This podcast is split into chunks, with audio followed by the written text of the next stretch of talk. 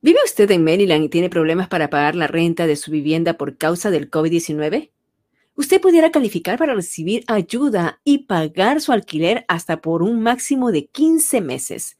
El programa de emergencias de ayuda para rentas ERAP del Departamento de Vivienda y Desarrollo Comunitario de Maryland ofrece alivio financiero a los inquilinos a través del programa de colaboración para desalojos y el programa de ayuda a la vivienda asistida.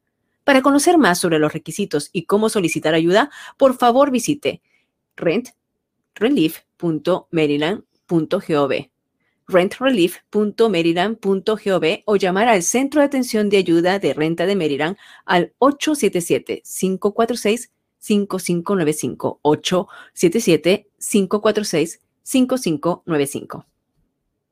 All right, casos de coronavirus disminuyen a nivel nacional, eso es una buena noticia. Southwest Airlines cancela 1.400 vuelos durante el fin de semana y hay una controversia sobre qué es lo que realmente está pasando ahí.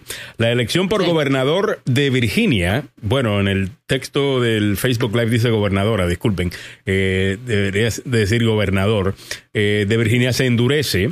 Dan Scavino, ex asesor de Trump, cumplió con la situación de la comisión del 6 de enero después de la lucha para localizarlo. ¿Sabes dónde la se la dieron? Bueno, no a él, a un representante de él, te contamos. Además, a un tal llamado el gato, eh, un colombo estadounidense capturado en Estados Unidos por abuso sexual de varios niños ah, en Colombia. Qué bien que agarraron al desgraciado. Estaremos contándote quién es este animal ah, y de qué se le acusa. Además, un joven, Christopher Ramírez, que estaba desaparecido hace unos días y en las redes sociales mucha gente estaba compartiendo esta información. Bueno, él ya fue hallado sano y salvo en Texas. Eh, tenemos esos detalles. Una maestra, una sí, un, bebecito. un bebé. A cinco millas, a cinco millas de, su casa. No sabemos todavía cómo fue que llegó tan lejos.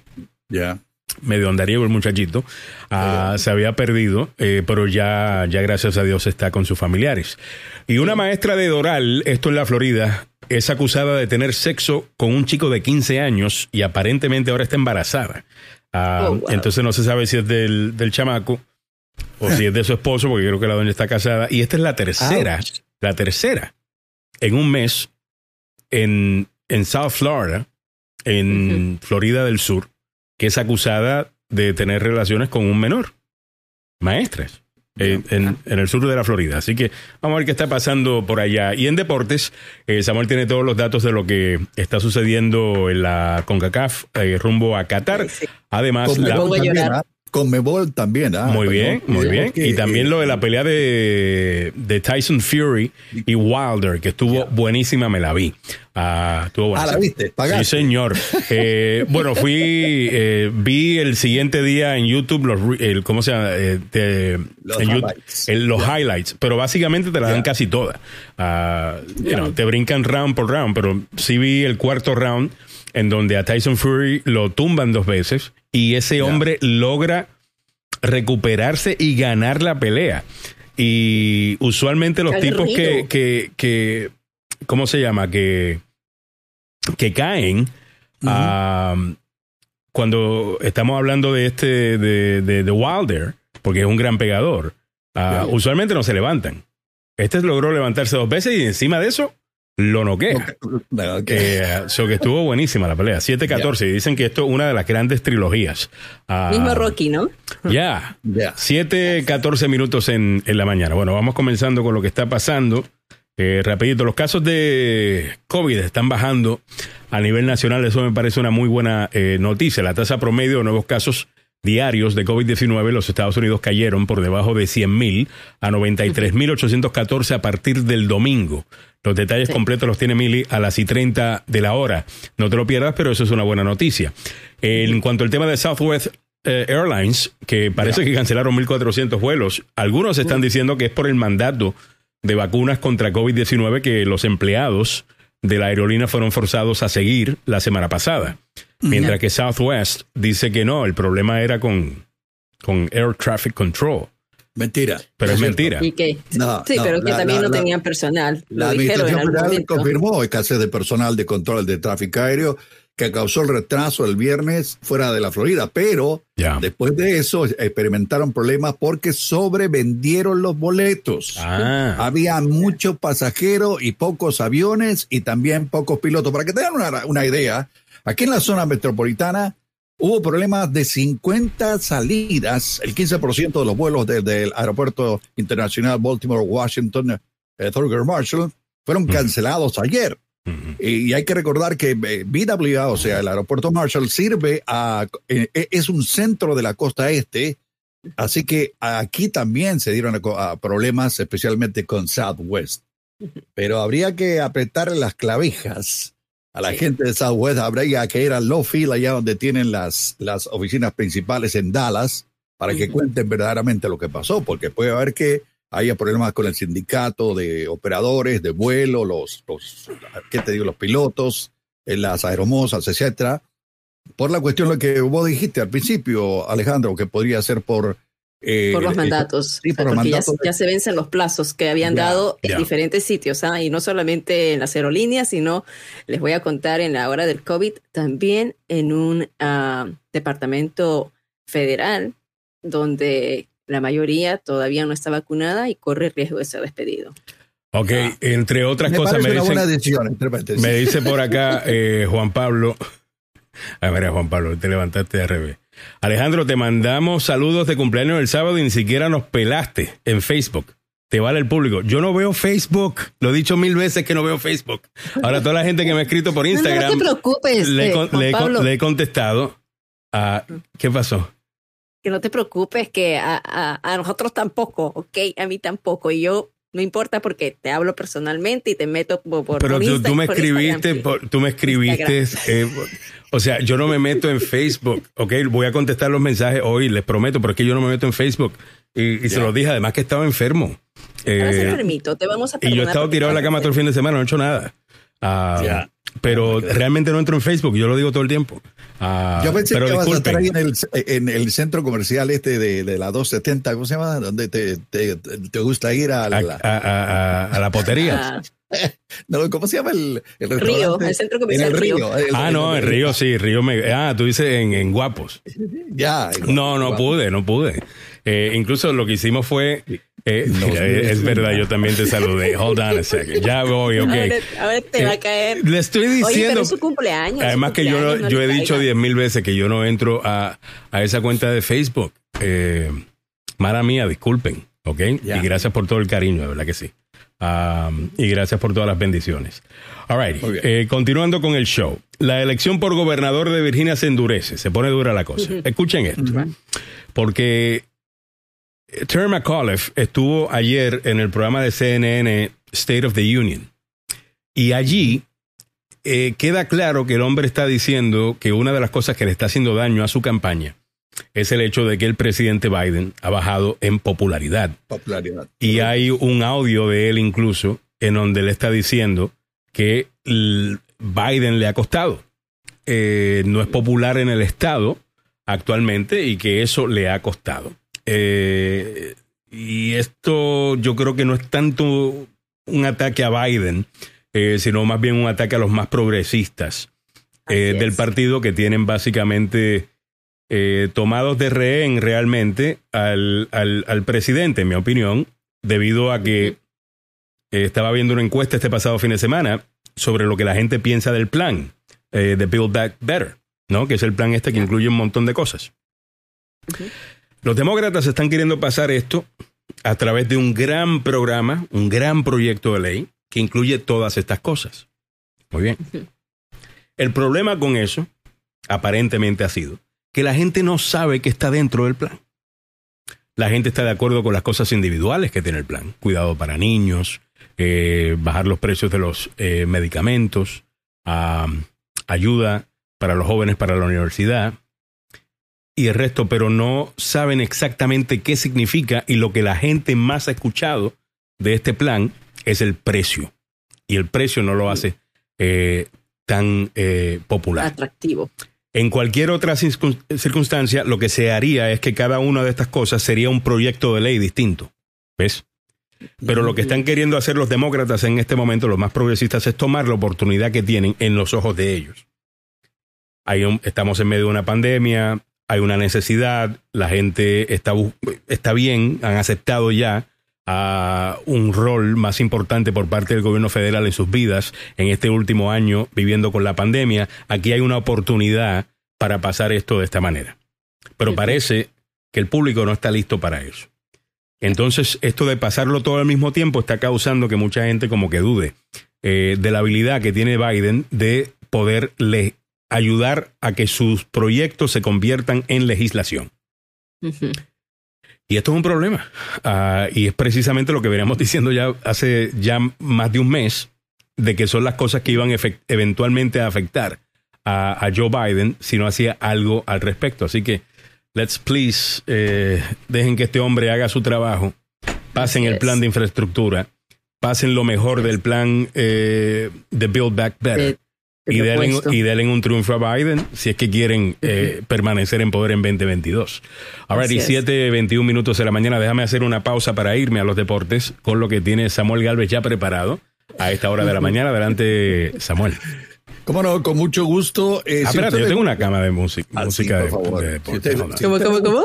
A ver, si usted tiene un fondo ahí. Yo también tengo uno que tengo guardado. Aquí está, aquí está.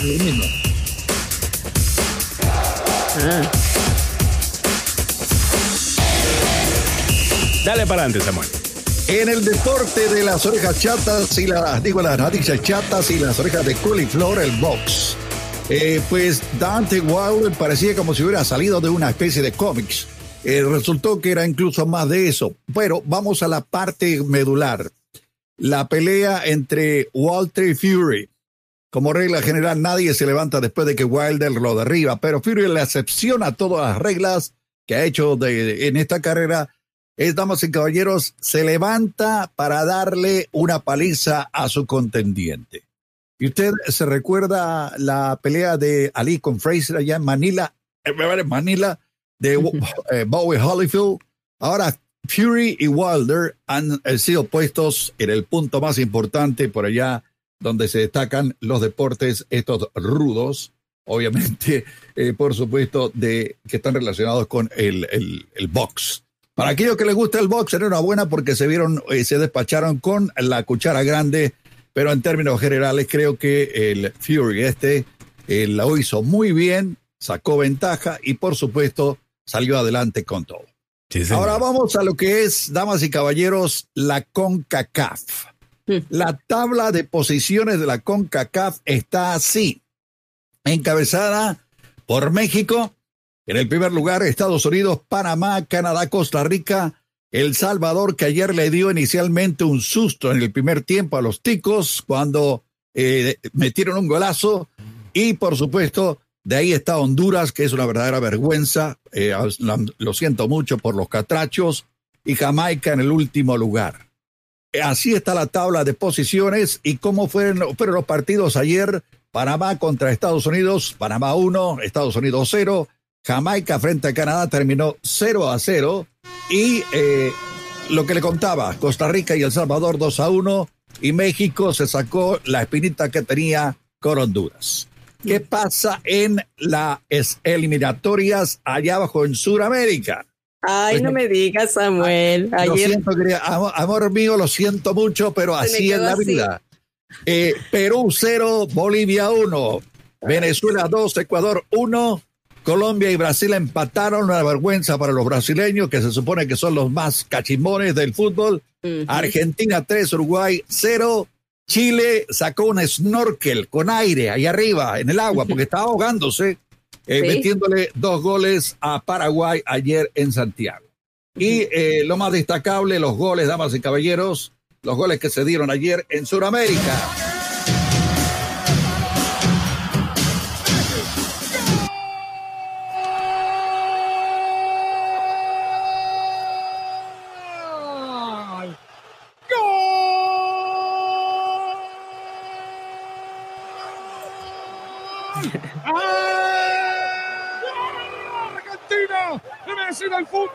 Palo, Hubo un intento de desvío de Nicolás González. El genio lo puede todo. En un partido chivo, en un partido complicado. Así estaba la, eh, cómo estaba narrando la gente de torneos y competencias en el sur. Una sonrisa enmascarada en San Carlos de Apoquinto. Podrán estar más lentos, podrán estar más longevos, podrán estar más viejos, pero tienen, tienen el corazón gigante.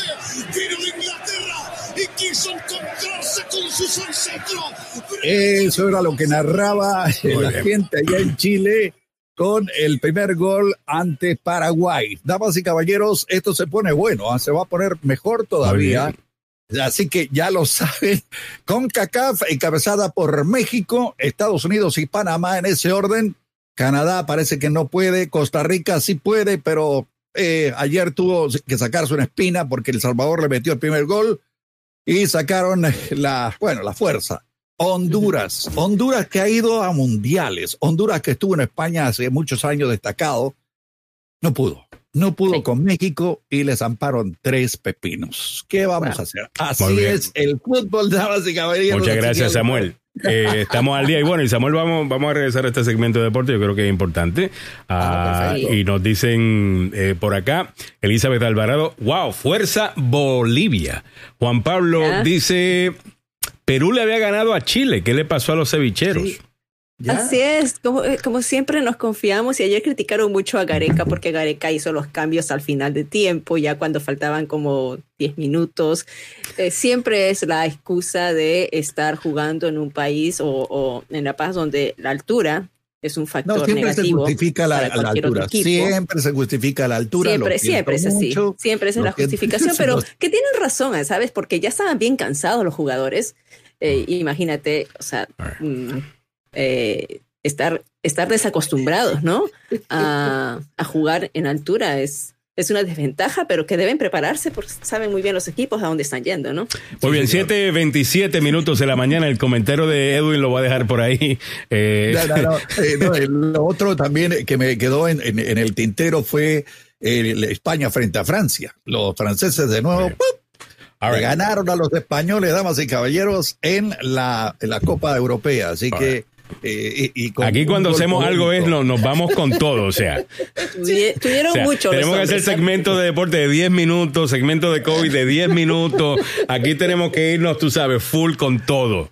Eh, déjame pasar rapidito por las otras cosas que están pasando en el día de hoy, por favor. Dan Scavino, ex asesor de Trump, cumplió con la situación de la comisión del 6 de enero después de la lucha para localizarlo.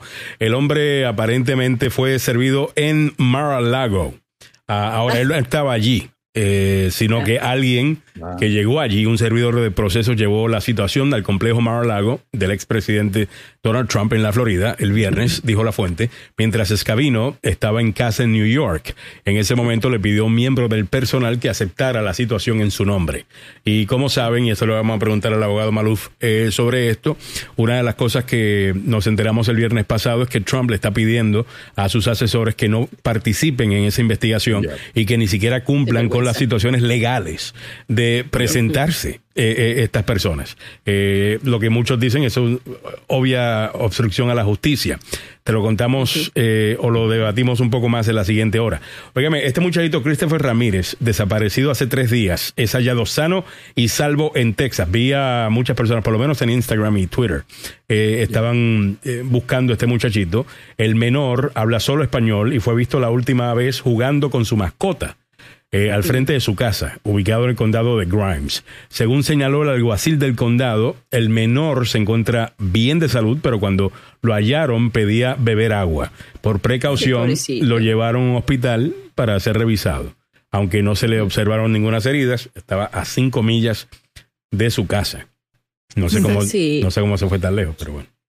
Sí, nosotros creo que lo publicamos, sí, lo publicamos el fin de semana, ¿no? En la agenda, porque es una noticia dentro de toda alentadora, porque cada vez que hay un niño desaparecido y el, pequeñito tiene apenas tres añitos, sale, así que es como mi, es como mi Rebeca, una criatura así, y luego uno uno piensa ya lo peor, ¿no? Te pasan, pasan los días y piensas lo peor y luego saber que está vivo es como en medio de tantas situaciones horribles, eh, vale la pena. O sea, es, esto es, es, una noticia de esperanza, ¿no? Así es. Eh, una buena noticia. Claro, hay que dar las buenas noticias también. Ahora, esta no es una buena noticia, la que viene a continuación. Una maestra de Doral, acusada de tener sexo con chico de 15 años, dice estar embarazada. Esta maestra de la escuela John A. Smith ah, había sido acusada de tener una relación inapropiada y practicar eh, sexo con un antiguo estudiante suyo de 15 años. Declaró a los detectives que estaba en embarazo. Ah, así lo dijo el portavoz de Doral, Rey Valdés. La mujer salió en libertad de la cárcel Turner Guilford Knight, localizada en Miami-Dade, el sábado por la mañana tras pagar una fianza. La mujer no le dijo a los detectives cuántos meses de embarazo tenía, ni tampoco quién era el padre de la criatura, incluso si era el muchacho. No, pero obviamente alguna gente se va a hacer la pregunta ahora. Es importante entender que esta es la tercera. Eh, esta doña tiene 41 años, eh, fue arrestada el viernes tras una investigación de siete meses. Hay otra que se llama Britney Victoria López Murray, de 31 años, del lunes pasado. Y Daniel Fernández, esto es un hombre, de 36 años, el pasado primero de octubre. Y obviamente los hombres buscando dónde es que están estas maestras cuando estábamos nosotros en la escuela. es el idilio, ¿no? Es el idilio no, no, no, no, Yo, no sé por qué razón yo no me siento. Ah, si fuese una. es que si fuese una muchacha, un maestro hombre y una muchacha, me molesta inmediatamente. Con los muchachos, no sé por qué, lo debería ver igual, pero no lo veo igual. Es una confesión, no lo veo igual. No sé por qué. Claro, no sé por qué, no, lo veo igual. entiendo que está mal, entiendo que es ilegal, eh, tal cosa, pero lo que pasa que es como una ilusión, un idilio, pero de ahí a que pasen, desde, desde el punto de vista del estudiante, que uno se enamoró de su maestra o su maestro, así como que te enamoras y te quedas así con ese crush, pero de ahí que el adulto pase la línea es otra cosa. Ahora, 15 años eh, y ella 41. 41, eh, pues, pues, mira, si sacas bien las cuentas, o sea, no, definitivamente. yo sé que debería ser igual, y deberíamos responder igual, pero sería una hipócrita si dijera que eso me, me espanta tanto. Lo primero que yo creo que muchos hombres hacemos ver la foto. Uh, y no, a ver cómo se ve la, la, doña. Pero bueno, eh, está bien, no tienen que. A lo mejor yo soy el único. 7.31. ¿Cuál es la frase? Ah, güey, viejo, pasto tierno, hermano. Eso es básicamente. Mira, Óigame, vámonos con el reporte de COVID-19 y en breve te cuento sobre un movimiento en El Salvador para que cientos, eh, que salieron cientos de salvadoreños a, pedirle a jóvenes a que se queden en el país.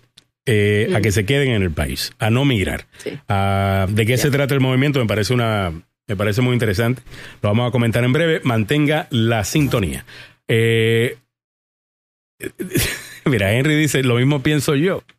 Eh, dónde estaban esas maestras cuando estábamos nosotros eh, creciendo. Yo sé que eso se sé que se escucha feo, pero nosotros los hombres lo vemos así.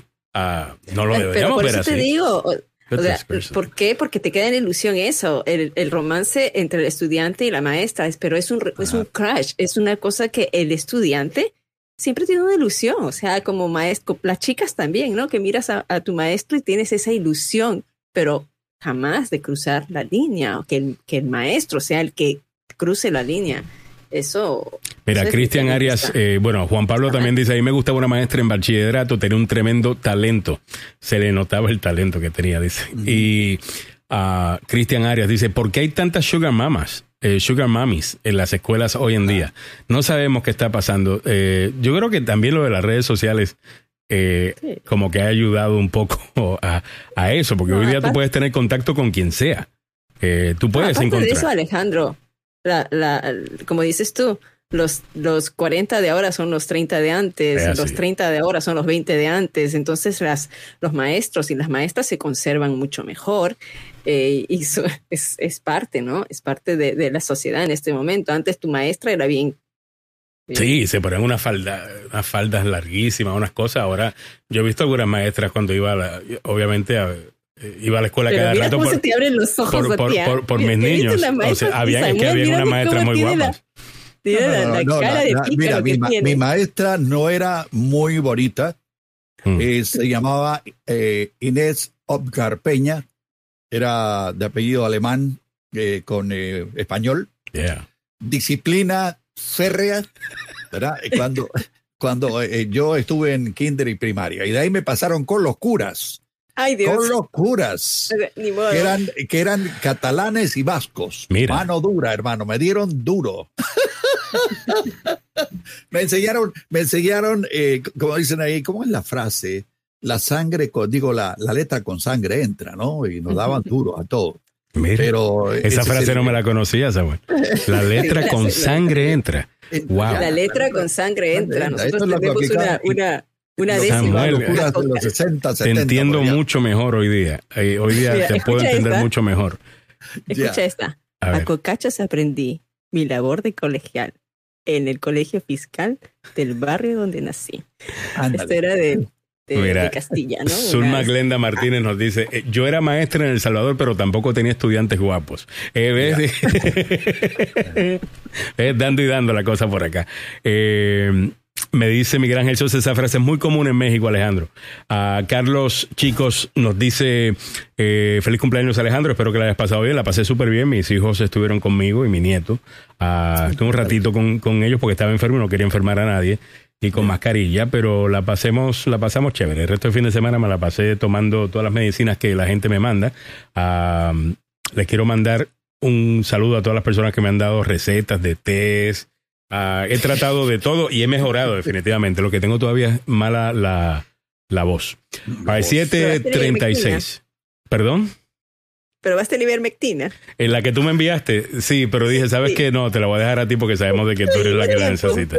Te llego a tiempo. 7.36. All right, vámonos con el reporte de COVID-19 a esta hora de la mañana. Ya Milagros Meléndez nos pone al día con lo que está pasando. Una presentación del doctor Fabián Sandoval. Estamos hablando de COVID en 30 segundos.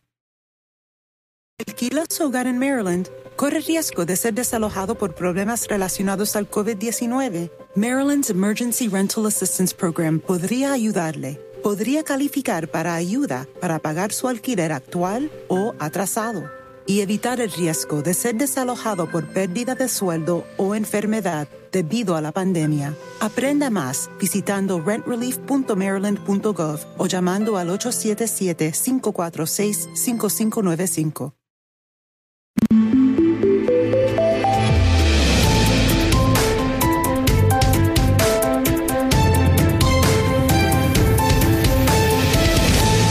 Las 7. A las 7:37 minutos de la mañana, Milagros Meléndez nos pone al día con todo lo que tiene que ver con COVID. A ver, Mili. Sí, Alejandro, gracias. Hoy, ya lunes 11 de octubre de 2021, más de un año y medio de haber empezado ya con esta pandemia del COVID-19, precisamente los casos de COVID-19 han disminuido en todo el mundo y en los Estados Unidos.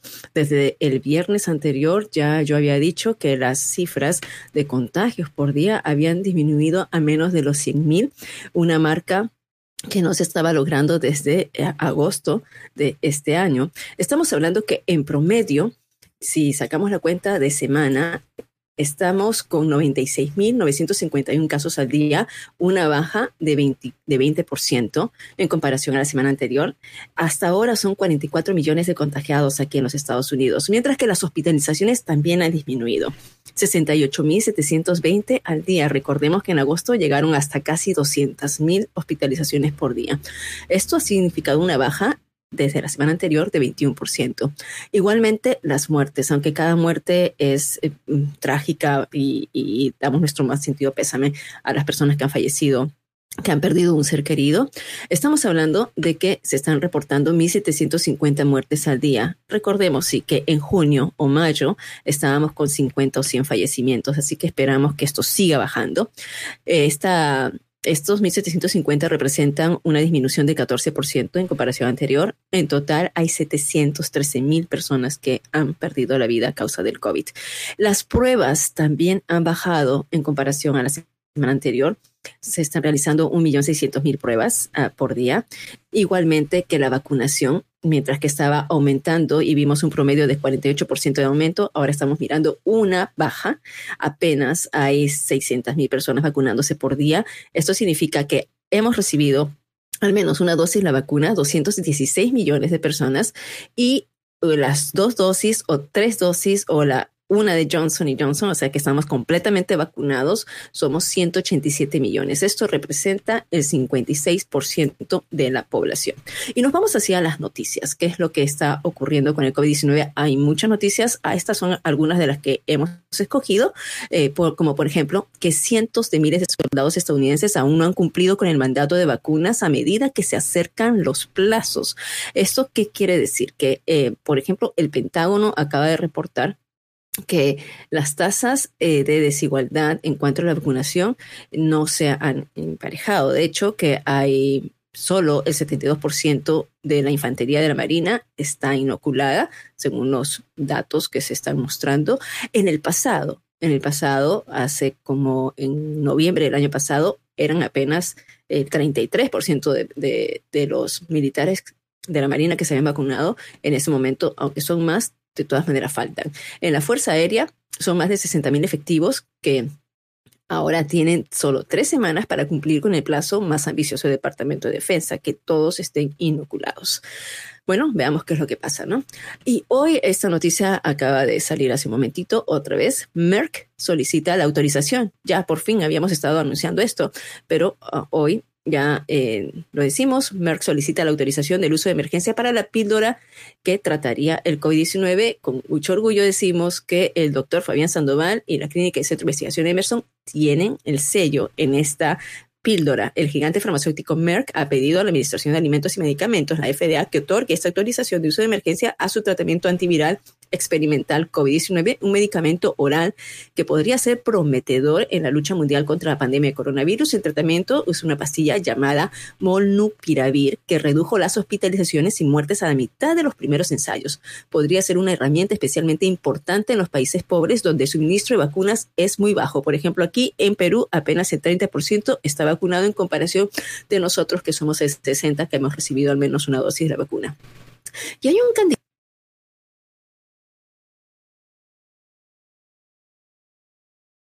aplastar los mandatos de vacunas. Sí.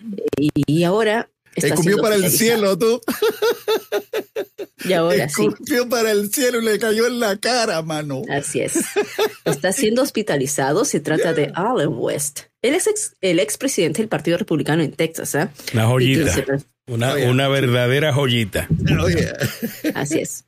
Y se está perfilando como precandidato por el grupo de gobernación para para la gobernación eh, en contra pues de, de, Apple, ¿no? Y entonces ahora él había dicho definitivamente que estaría aplazando con todos los, todas las normas de, vacunación y, y, en este momento eh, su vida está en situación difícil, pese al optimismo que hay, los médicos están preocupados, ¿no? Por la reducción en el nivel de saturación de oxígeno en su sangre, mm. según lo que habían reportado este sábado. ¿Sabes lo que es interesante de esa nota? Dime. Que la esposa no está hospitalizada, ¿verdad? La esposa ¿Por no. qué?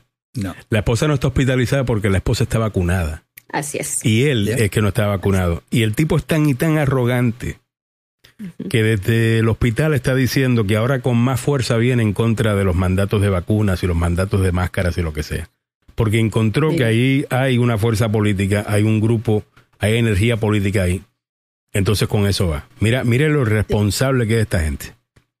Necedad, ¿no? Mira, necedad. Y, pero eso también, eh, Alejandro, eh, estas notas la puedes tomar de dos, de dos lados, ¿no? Uno para reforzar ya tus, tus teorías o lo otro que se está mirando que hay gente que está asustada, hay gente que está asustada y que está diciendo, me, voy a vacunar porque no quiero que ocurra conmigo lo que está pasando con otras personas. Así que eh, bien, eh, bien eh, el hecho de que eh, se difundan estas notas mal y no queremos que le pase nada, realmente no queremos desear la muerte de nadie, pero, pero sí que entren en razón y que, que, que, la gente no sea tan necia, ¿no?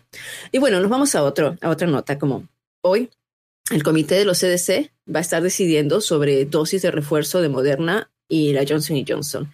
Eh, van a estar evaluando, mejor dicho, ¿no? El Comité de Asesor Independiente de los Centros para el Control y la Prevención de Enfermedades, los CDC, se reunirá todavía, eh, disculpen, entre el 20 y 21 de octubre, hoy lo anunciaron, para revisar si es que va a haber una dosis de refuerzo de Moderna, Johnson y Johnson, lo que ya se había estado planteando y se está esperando, pero en esos días van a estar decidiendo. Así que eh, habría que esperar hasta la próxima semana todavía, entre el 20 y 21 de octubre, para ver qué es lo que deciden las eh, este, este comité. Y también Moderna está planeando entregar mil millones, escuchen, mil millones más de dosis de vacunas a los países de bajos ingresos.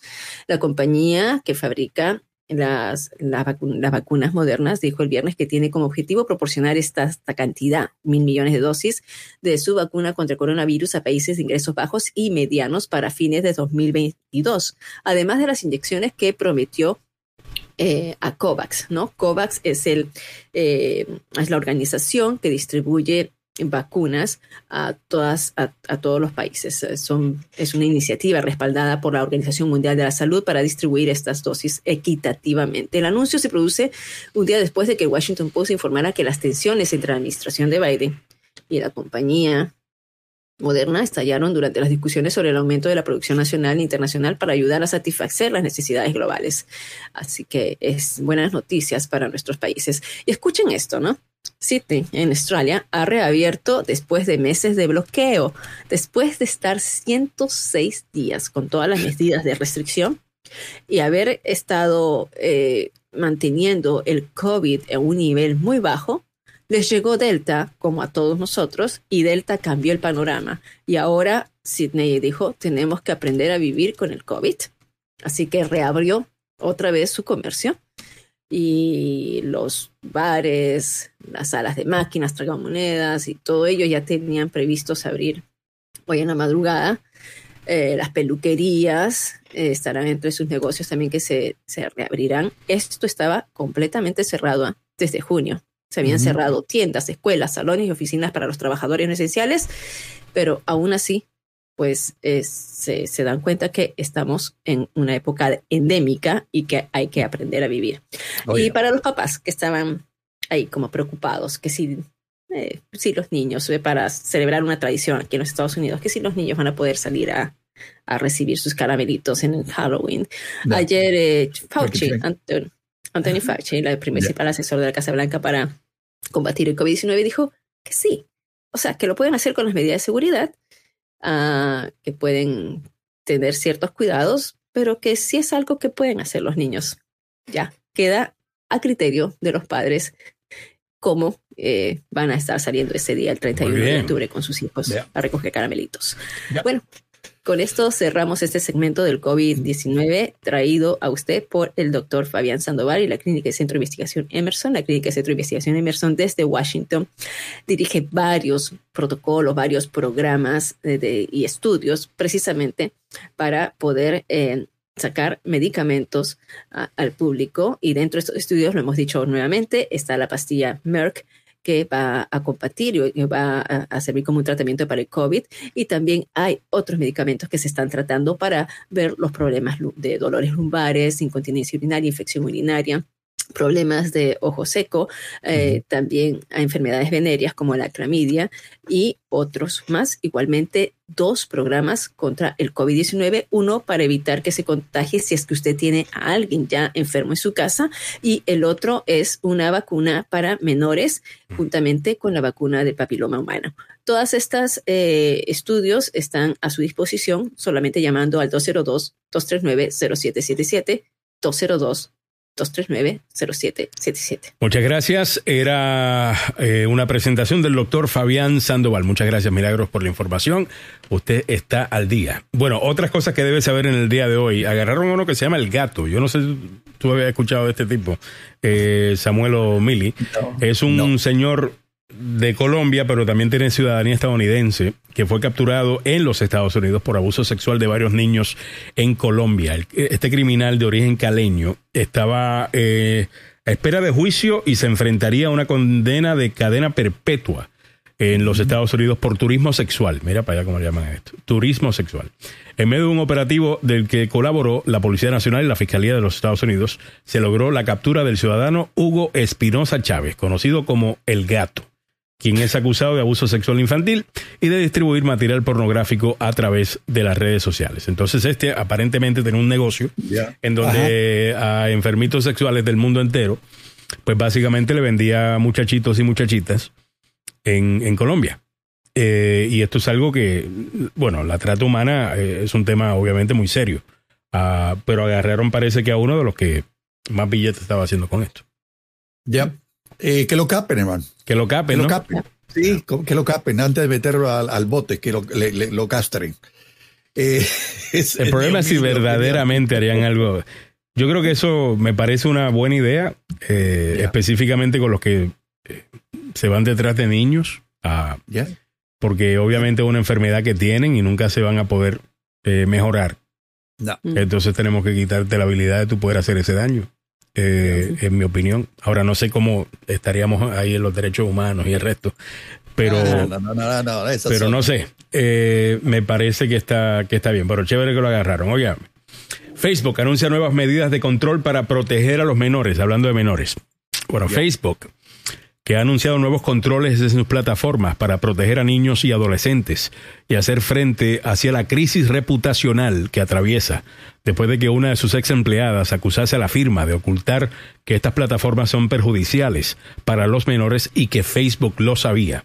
Ahora están mm. queriendo pues arreglar un poquito la cosa anunciando nuevas herramientas para incentivar a los jóvenes a que no abusen de Instagram o para avisarles de que no es bueno para ellos ver repetidamente el mismo contenido. Estas medidas anunciadas el domingo por el vicepresidente de Asuntos Internacionales de Facebook, Nick Clegg, y recogidas por varios medios en el día de ayer, que interpretan esta iniciativa como un intento de frenar las críticas recibidas por la eh, por esta compañía tecnológica y no necesariamente un cambio realmente en la cultura de Facebook o la estrategia de Facebook, pero mucho más, estos son relaciones públicas y tenemos que anunciar algo hasta que la gente se calme y después de eso eh, veremos a ver qué, qué, qué sucede. Sí, ¿no? entre este otras. estuvo en varios medios de comunicación ayer, ayer lo vi en Meet the Press mm. y sí, muy coherente a decir que, pues, a limpiarse las manos completamente de lo que se le está acusando a Facebook de haber incentivado a la gente o haber servido como Enlace. impulsor para lo que ocurriera el 6 de enero. Eh, y él salió con toda su versión y, un poco dando estas, estas eh, como anuncios, ¿no? Que dijo que también ha suspendido sus planes para desarrollar este Instagram Kids. ¿Se acuerdan que estaba este. Instagram Kids polémico dirigido a preadolescentes? Ah. Para ponerlos, para que queden ya adictos desde jóvenes ah, y quieran seguir utilizando su plataforma. Eh, la plataforma de Facebook, como el resto de las redes sociales, está basado en cuánto tiempo usted le dedica a ellas. ¿Cuántas veces al día usted entra a, esa, a esa plataforma para usted ver anuncios de gente que está pagando para que usted vea esos anuncios en esa plataforma? Y ese hábito hay que crearlo temprano. Y lo que se le acusa a Facebook es con esta plataforma de Instagram Kids, es de tenerlos ya desde bien temprano a Eh, desde bien temprano para, para empezar eh, a venderles desde tempranito. Pero bueno, me dice, me dice Cojute City Galvez, esa voz Alejandro Negrón como los viejos tiempos de la Mega Radio, el tiempo con el Gordo City. Ya que en ese tiempo yo trabajaba, a ver, yo me levantaba a las 5 de la mañana para hacer el morning show, era el director de la emisora y director de operaciones de tres emisoras más. Y salía todos los días a las 9, 10 de la noche. Yo llegaba a la emisora a las cinco y media de la mañana y me iba a las 10 de la noche. Entonces siempre estaba cansadísimo y, y, ronco. Pero bueno, ahí vamos. 7.54. A ver. Eh, se me olvidó pasar a, algo en el segmento deportivo que fue histórico. A ver. ayer. Y creo que escuchen a este señor. 24 años. Entonces eso es algo que ah, mucha gente me dijo, ¿qué está haciendo? Tiene la oportunidad de ir a jugar a otro país básquetbol.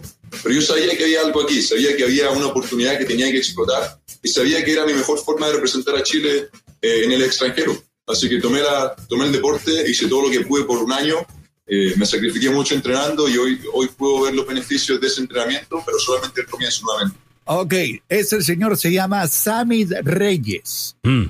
Ayer debutó con el equipo de mis amores de la NFL. Es el primer chileno, escúchame Alejandro, que entra a la NFL. A los Redskins. Ah, digo, digo, el Washington National Team, ¿cómo es? a, mí, Redskins, yo lo digo así. Solo Redskins, right? Eh, eh, Daniel Reyes Martel, nacido en Talcahuano, en Chile. No debutó bien porque ayer mi equipo perdió con los Santos de Nueva Orleans, ¿qué le vamos a hacer? Pero es el primero, el primero que entra del el cono sur de América o de mi país, eh, para ser más claro, a jugar con los antiguos Redskins, el equipo de Washington. Así Muy que bien. enhorabuena para Sammy Reyes. Que le vaya mejor en el próximo partido, aunque va a ser difícil. Bueno, chévere. Bueno, y que chévere que tenemos un latino, porque los latinos le están prestando mucha atención al, fútbol americano, Samuel. Y quisiera que en el reporte de fútbol, digo, en el reporte de deportes eh, tuyo le metamos también, eh, porque aquí a cada rato la gente nos está mencionando eh, partidos de fútbol estadounidense. A la gente le gusta.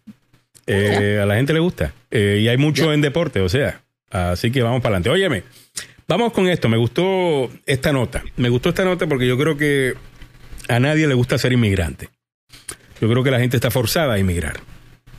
Eh, yo creo que la gente, si fuera por ellos, escogería estar en su patria, como he dicho en el pasado.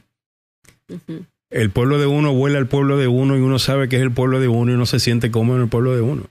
Eh, aunque tengas un poco menos, aunque no tengas todas las comodidades de acá, aunque las calles sean más estrechas, aunque la gente algunas veces no se comporte, eh, uno, en la cultura de uno, uno se siente bienvenido, eh, entendido, amado, querido. muy distinto a lo que pasamos acá en este país cuando uno llega especialmente de joven, cuando llegas de adolescente como llegué yo, y, y tienes ese shock cultural en donde no todo el mundo te recibe, no todo el mundo te quiere, y mucho menos si no hablas el idioma no te entienden. Entonces, para mí, eh, siempre ha sido una cosa de que uno está aquí porque los padres de uno lo trajeron aquí o porque la situación ha forzado a uno a estar acá, pero la gente si pudiera escoger realmente escogería estar en su patria. Sí, señor. Y hay unos jóvenes eh, en El Salvador que estaban invitando a otros jóvenes a quedarse en el país y no migrar.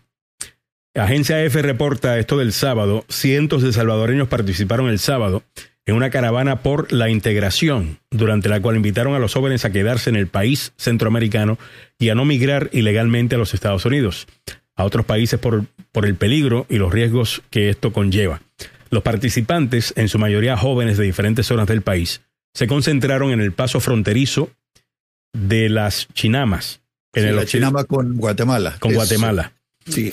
Eh, que conecta El Salvador con Guatemala. Sí. Y luego recorrieron unos tres kilómetros gritando todos en una sola voz, yo me quedo en El Salvador. Eh, me parece muy lindo ese sentimiento. Definitivamente me parece muy lindo ese sentimiento. Ah, hay un hay uno parecido. en, pues en Puerto Rico tenemos un problema, pero peor aún porque como son ciudadanos americanos, pues abandonar el país lo que toma es tomarse un, avión. Entonces se ha ido un montón de talentos, se ha ido un montón de gente productiva. Uh, y profesionales. y profesionales, y la población se ha achicado. Uh. Entonces también allá hay un movimiento que se llama Yo no me quito. Uh, creo que Yo no me quito, yo me quedo en Puerto Rico, algo así. Que me parece muy, muy, muy, muy lindo. Y también uno que está invitando a puertorriqueños a que regresen a, a Puerto Rico algo con lo que yo sueño hacer y que voy a hacer ah, en, en, algún momento. Entonces cuando vi esto me, me pareció bien lindo eh, ese sentimiento. No sé qué piensan ustedes. Ah, espero sus comentarios. Zulma Glenda Martínez dice, tienes toda la razón Alejandro, uno siempre extraña su país. Estés donde estés, es así. Y por más tiempo que uno esté acá, tú regresas ah, y yo siempre voy a la panadería donde iba con mi papá a buscar una libra de pan a tomarme un cafecito y huele igual, la calle huele igual.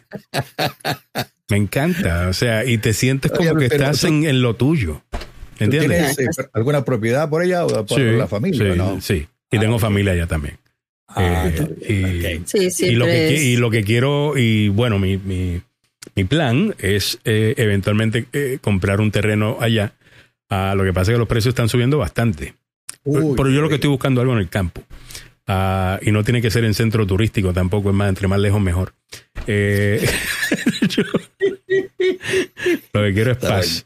759. Eh, Pero yo creo que ese sentimiento eh, lo comparte mucha gente. Y, y, me pregunto yo si es tiempo de, de hacer esa campaña incluso desde acá, pidiéndole a la gente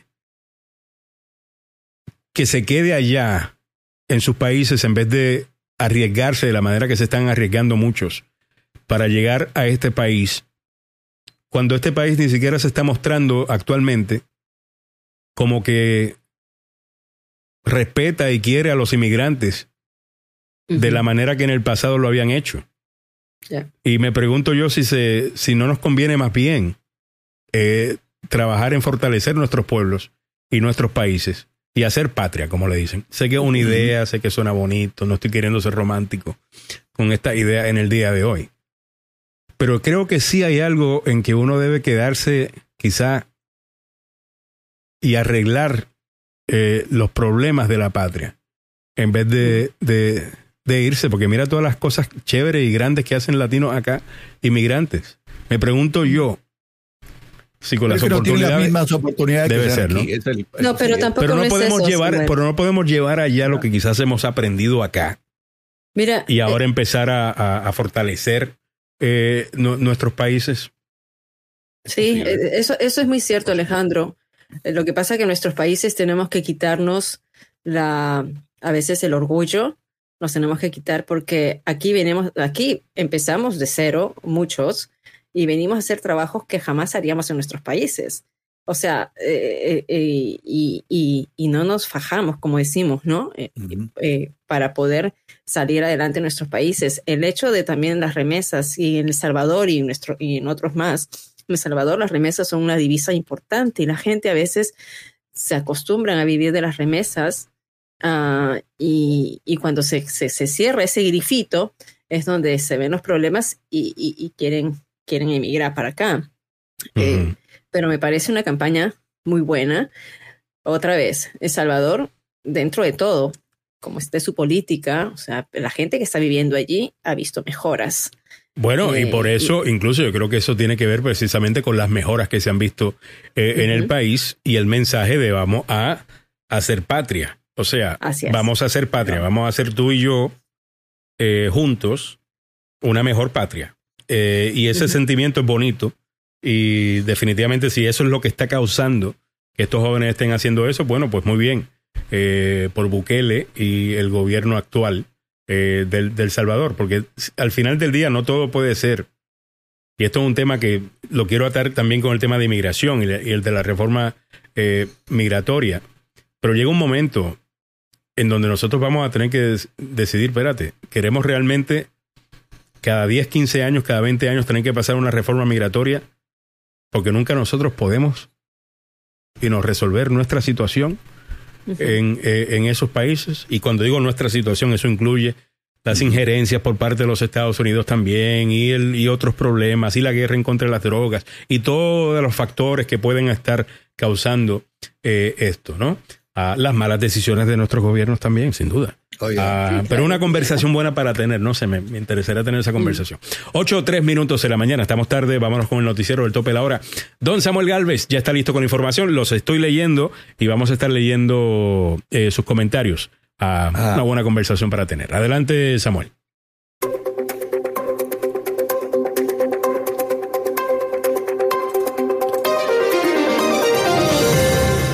El republicano número dos de la Cámara de Representantes se negó ayer a decir que las elecciones no fueron robadas. Un ingeniero nuclear del estado de Maryland y su esposa fueron detenidos ayer bajo cargos relacionados con espionaje. Manifestación del pueblo mapuche deja a una mujer fallecida y 17 heridos en Chile. Muy buenos días, le saluda Samuel Galvez y aquí el detalle de la información. El segundo republicano de mayor rango en la Cámara de Representantes, Steve Scalise, se negó repetidamente ayer a decir que las elecciones del 2020 no fueron robadas de pie por la mentira de Donald Trump de que el demócrata Joe Biden ganó la Casa Blanca debido a un fraude electoral enorme. Más de 11 meses después de las elecciones y casi nueve desde que Biden asumió el cargo, Scalise no estaba dispuesto durante una entrevista en eh, la cadena Fox News a reconocer la legitimidad de la votación en lugar de apegarse a su creencia de que los resultados no deberían haber sido certificados por el Congreso. Es sido muy claro desde el principio, si nos fijamos en varios estados, no siguieron las leyes aprobadas por cada uno de ellos, argumentó Scalise.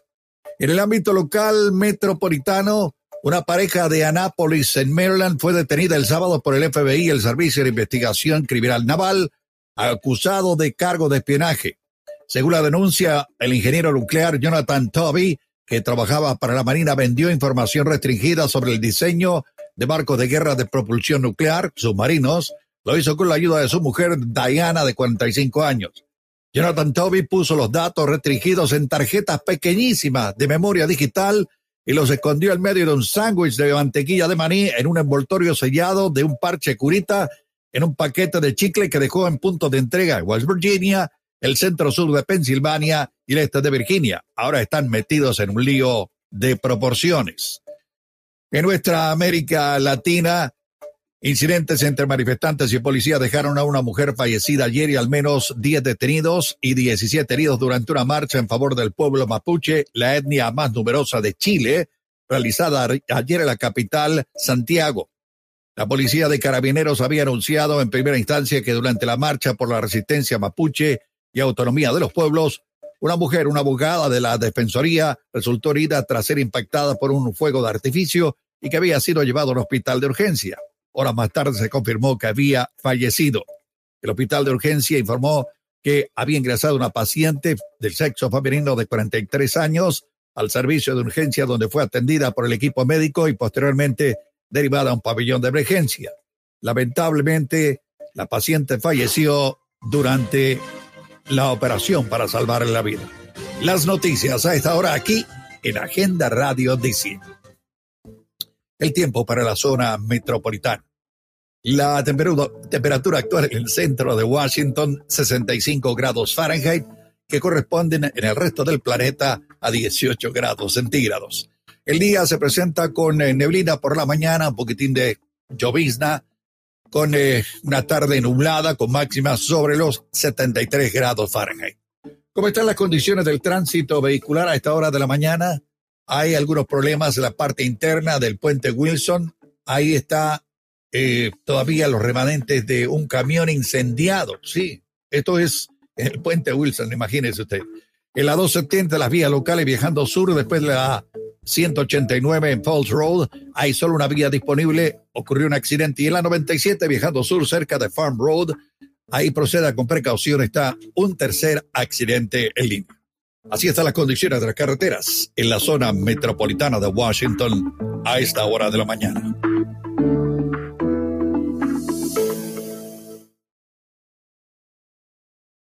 ¿Tiene problemas para pagar su renta debido a la pandemia del COVID-19? Tenemos buenas noticias. Usted podría ser elegible para recibir ayuda financiera con sus rentas actuales o retrasadas. Si el COVID-19 afectó su capacidad de pagar, el programa de emergencias de ayuda para rentas del Departamento de Vivienda y Desarrollo Comunitario de Maryland ofrece apoyo para pagar la renta a través de fondos del Estado o de su condado. Para revisar si usted califica y solicitar ayuda, solo tiene que visitar rentrelief.maryland.gov o llame al Centro de Atención de Ayuda de Renta de Maryland al 877-546-5595. 877-546-5595. ¿Alquila su hogar en Maryland? ¿Corre riesgo de ser desalojado por problemas relacionados al COVID-19? Maryland's Emergency Rental Assistance Program podría ayudarle podría calificar para ayuda para pagar su alquiler actual o atrasado y evitar el riesgo de ser desalojado por pérdida de sueldo o enfermedad debido a la pandemia. Aprenda más visitando rentrelief.maryland.gov o llamando al 877-546-5595. Desde la capital del país, en vivo.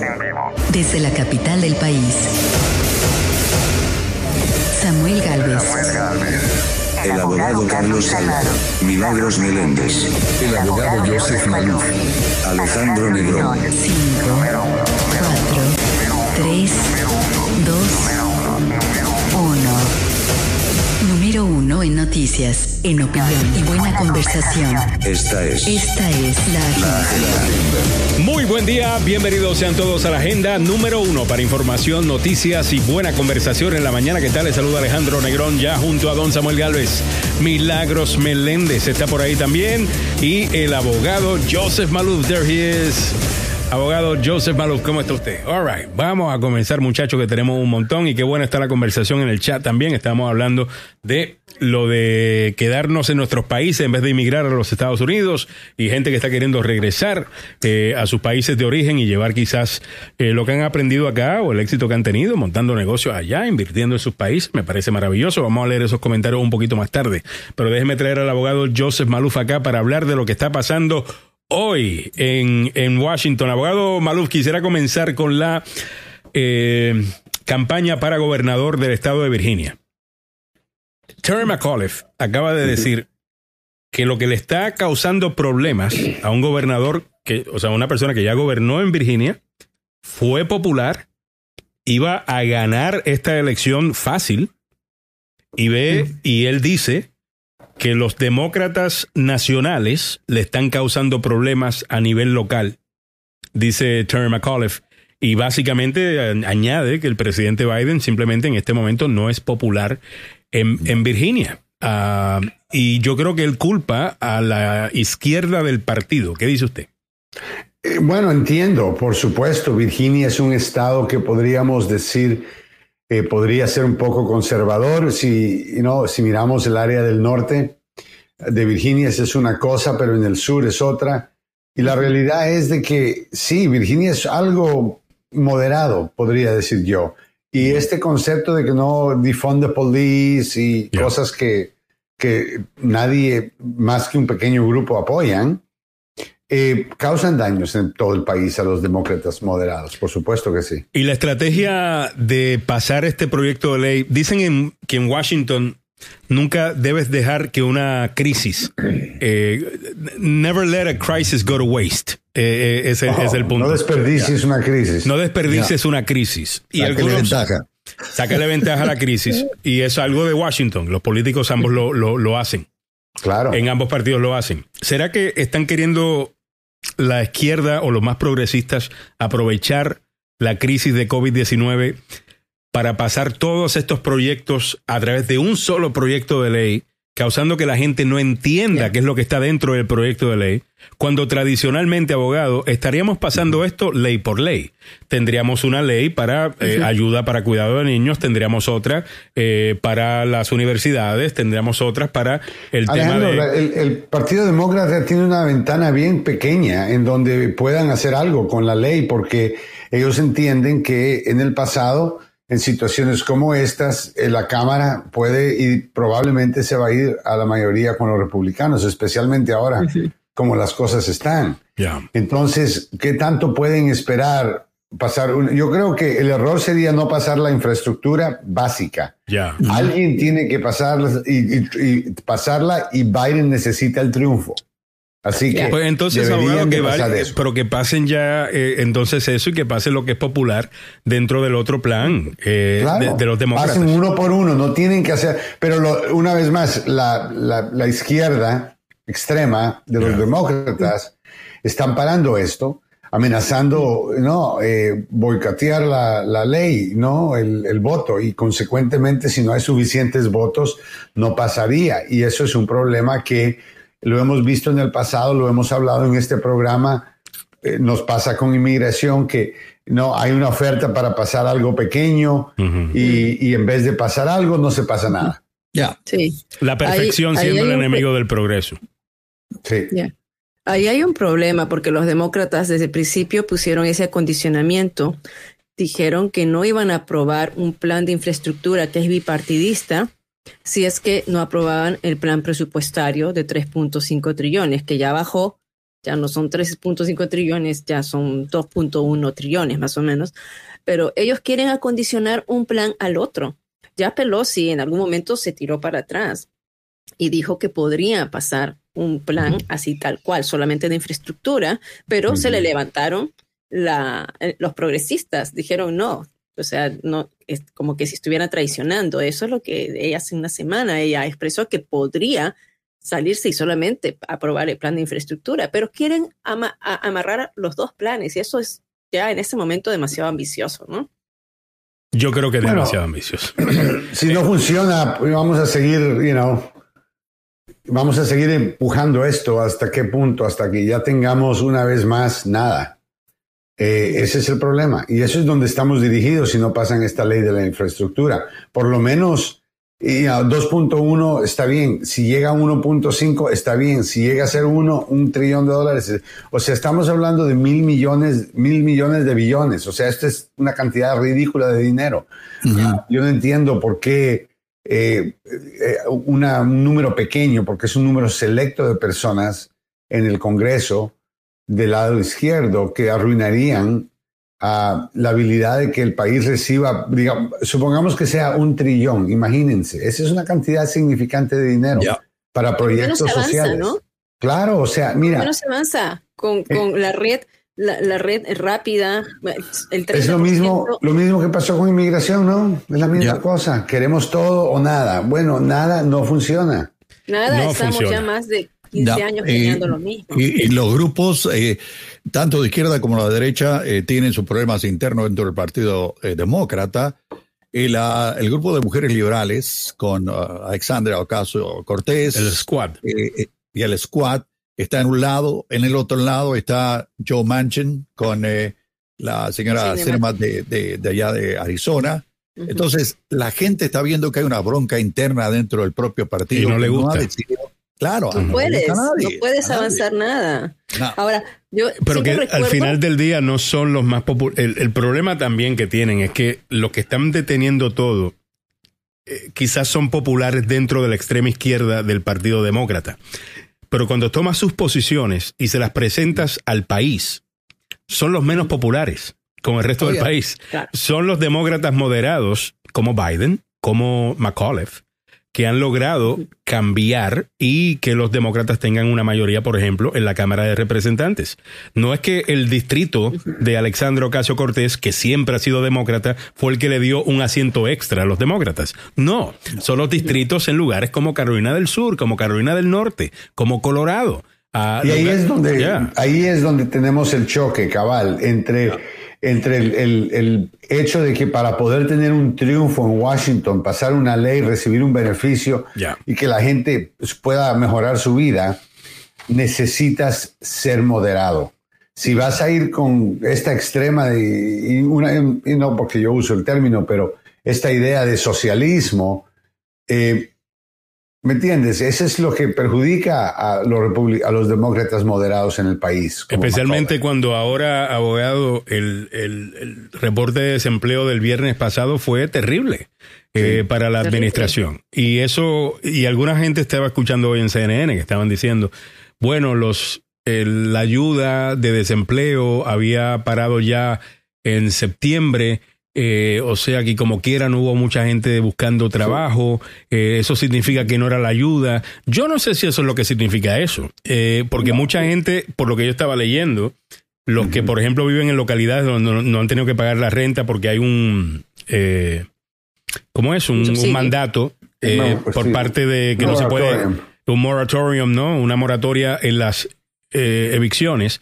Ah, pues esa gente pues ha podido ahorrar cierto dinero eh, también, y que eso podría estar jugando un rol, abogado, y que no es necesariamente el hecho de, o sea, que la razón que la gente no está regresando a trabajar es, porque todavía hay mucha ayuda, hay mucho billete en la calle. Yo no creo tanto, ya los programas en su mayoría se han terminado, ya no hay un PPP, ya no hay cheques extra del gobierno, el desempleo tiene sus límites y sigue con los límites, o sea, Ah, ya no tenemos la ayuda extra federal. O sea, yo creo que hay un cambio, simplemente el cambio ha sido muy lento. Ah, ¿Y, por qué ha sido lento? Ha sido lento por la pandemia. Y la pandemia continúa presente. ¿Por qué? Porque Trump y sus seguidores están resistiendo la, inyección, la vacuna.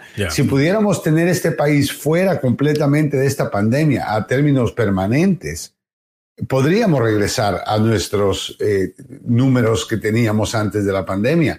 Pero no, estamos ignorando uno de los factores más grandes, que hay mucha gente que todavía, compañías que tienen empleados en la casa, que no están expandiendo, que no están, ¿me entiendes? O sea, hay un montón de cosas en la economía que no, están, no, son normales. Y hay otra cosa que está pasando. Por... hablando de, lo que está diciendo el abogado, algunos números que estaba mirando ayer en, en Meet the Press es que tú, decías, ¿no? De hecho, que ya sabemos que se perdieron 10 millones de empleos, pero este, en este momento se recuperaron 5 millones. Y la matemática no está funcionando a nivel de que eh, ya suspendieron las ayudas, hay 194 mil empleos que no son los ideales, pero la tasa de desempleo bajó. La tasa de desempleo bajó en el último eh, trimestre de 5.2 a 4.8. Hay que explicar eso. Hay que explicar eso. O sea, porque cuando hablamos del número de desempleo, estamos hablando del universo de personas que activamente está buscando un empleo.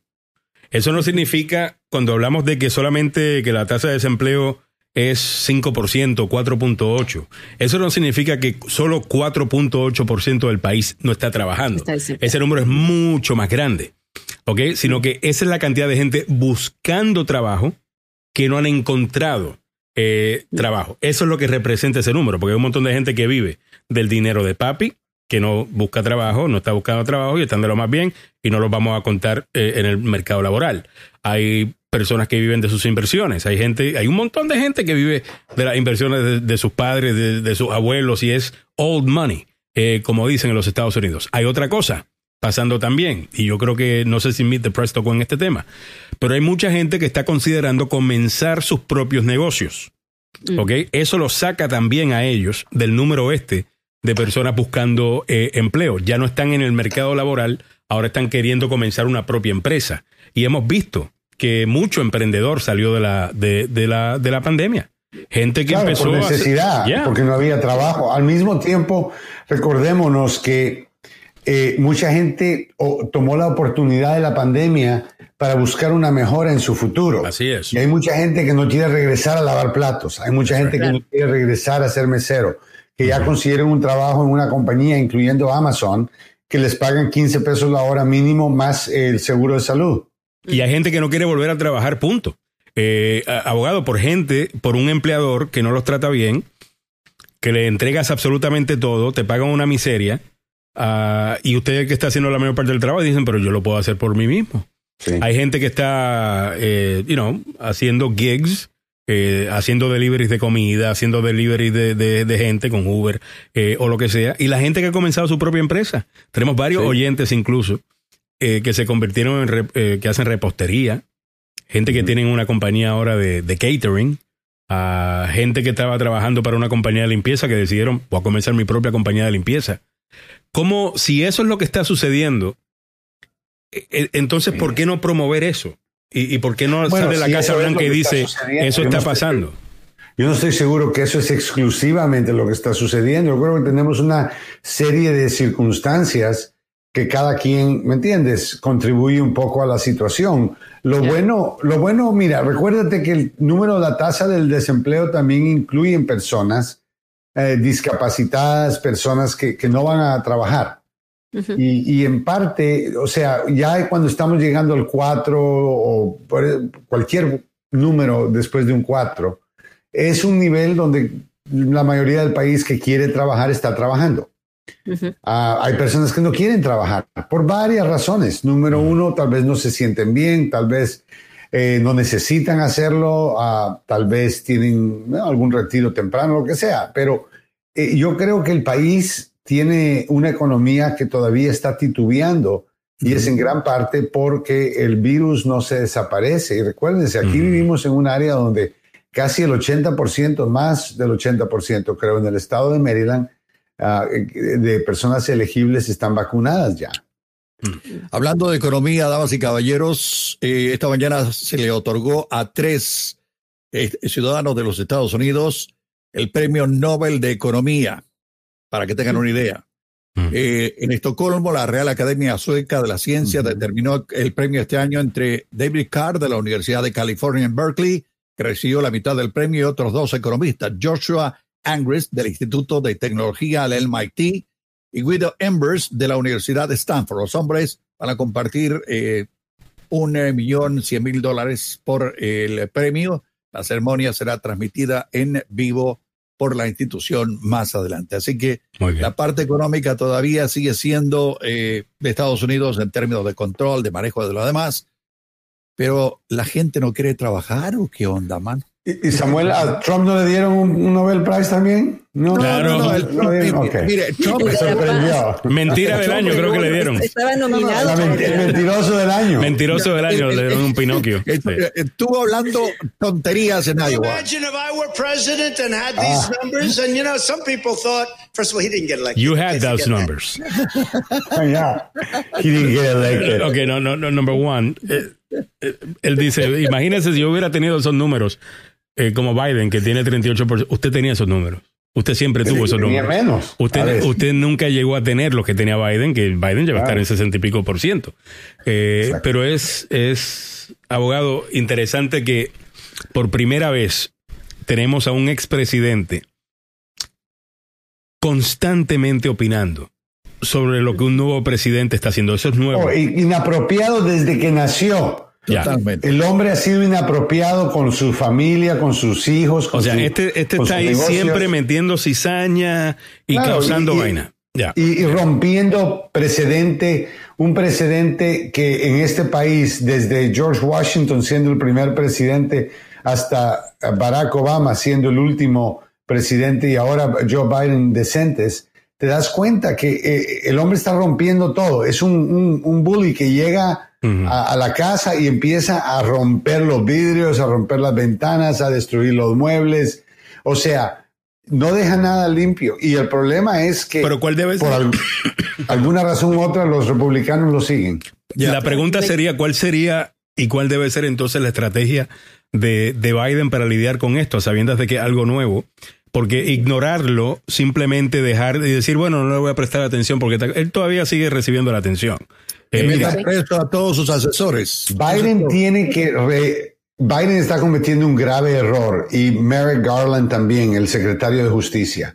Ambos están ignorando lo importante que es en este momento ser agresivo. Y me refiero a que tenemos narcos que los tratan peor de que lo que, ¿me entiendes? Que, que un expresidente de este país. ¿Cómo es eso eh, en términos legales? ¿Por qué no están, no, están procediendo como... Eh, o sea, si no, si no enforzan la ley eh, para el 2024, yo les puedo garantizar a ustedes, la mayoría del país en términos del mundo republicano van a estar convencidos de que Trump debió de haber ganado y él tiene que ganar y lo van a, van a, van a salir a votar por él. Bill, Maher, Bill Maher, este fin de semana en su programa Real Time en, HBO, hizo un segmento que fue compartido por mucha gente, que era básicamente, vamos a mirar hacia el futuro. Y, es una, y era una predicción de que básicamente lo que va a suceder es lo siguiente. Donald Trump va a correr de nuevo, quizás pierda, pero va a decir que él ganó de la misma manera que lo hizo esta vez. La última vez había gente que no estaba dispuesta a romper la ley por él, pero lleva estos últimos, este último año y pico y los próximos tres, trabajando para sacar a esa gente de su partido que no le ayudó a romper la ley. Y ha puesto ahora a gente que van a hacer lo que él quiera. Entonces ya tiene el trabajo hecho, ya ha puesto a personas en los lugares correctos para que esta vez sí funcione el truco de querer robarse la, la, elección. ¿Y qué se puede hacer en esa situación, abogado? Bueno, tenemos que ser agresivos, tenemos que tratar a esta gente, cuando me refiero a esta gente, me refiero a Donald Trump, me refiero a Steve Bannon, me refiero a, a todas las personas que actúen en conspiración como criminales y arrestarlos y procesarlos en una corte federal. La corte federal está en Washington. El jurado de Washington no es un jurado de Mississippi, ¿ok?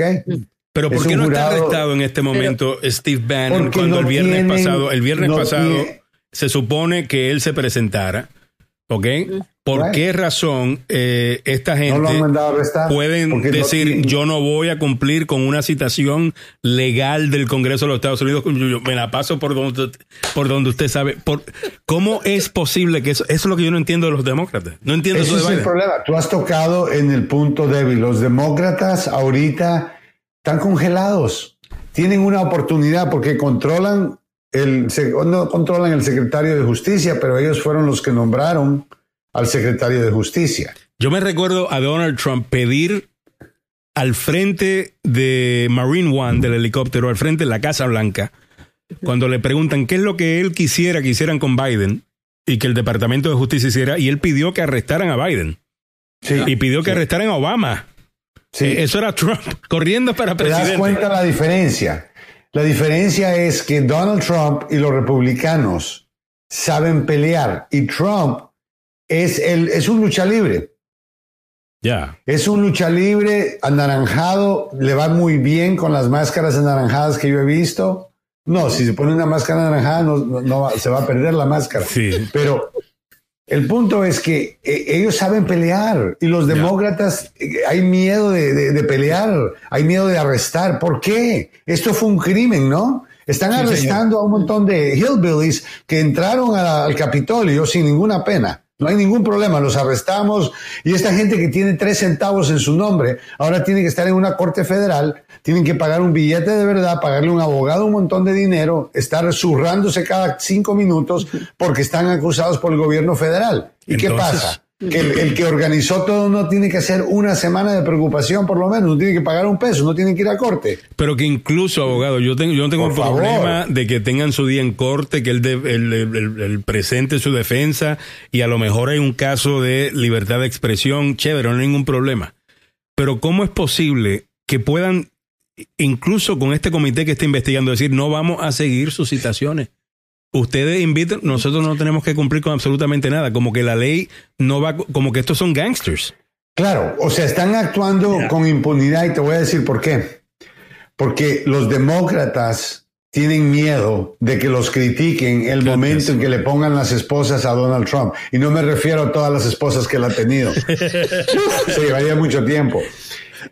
Le digo, la realidad es de que los demócratas tienen miedo, Biden tiene miedo, el secretario de justicia tiene miedo, tienen la autoridad, hmm. tienen el derecho de hacerlo. Póngase a pensar, imagínese que usted tenga un Walmart y alguien se entra, 100 personas entran a robar y usted los arresta a todos y les pregunta por qué entraron a robar. Ah, porque Alejandro Negrón nos dijo que lo hiciéramos.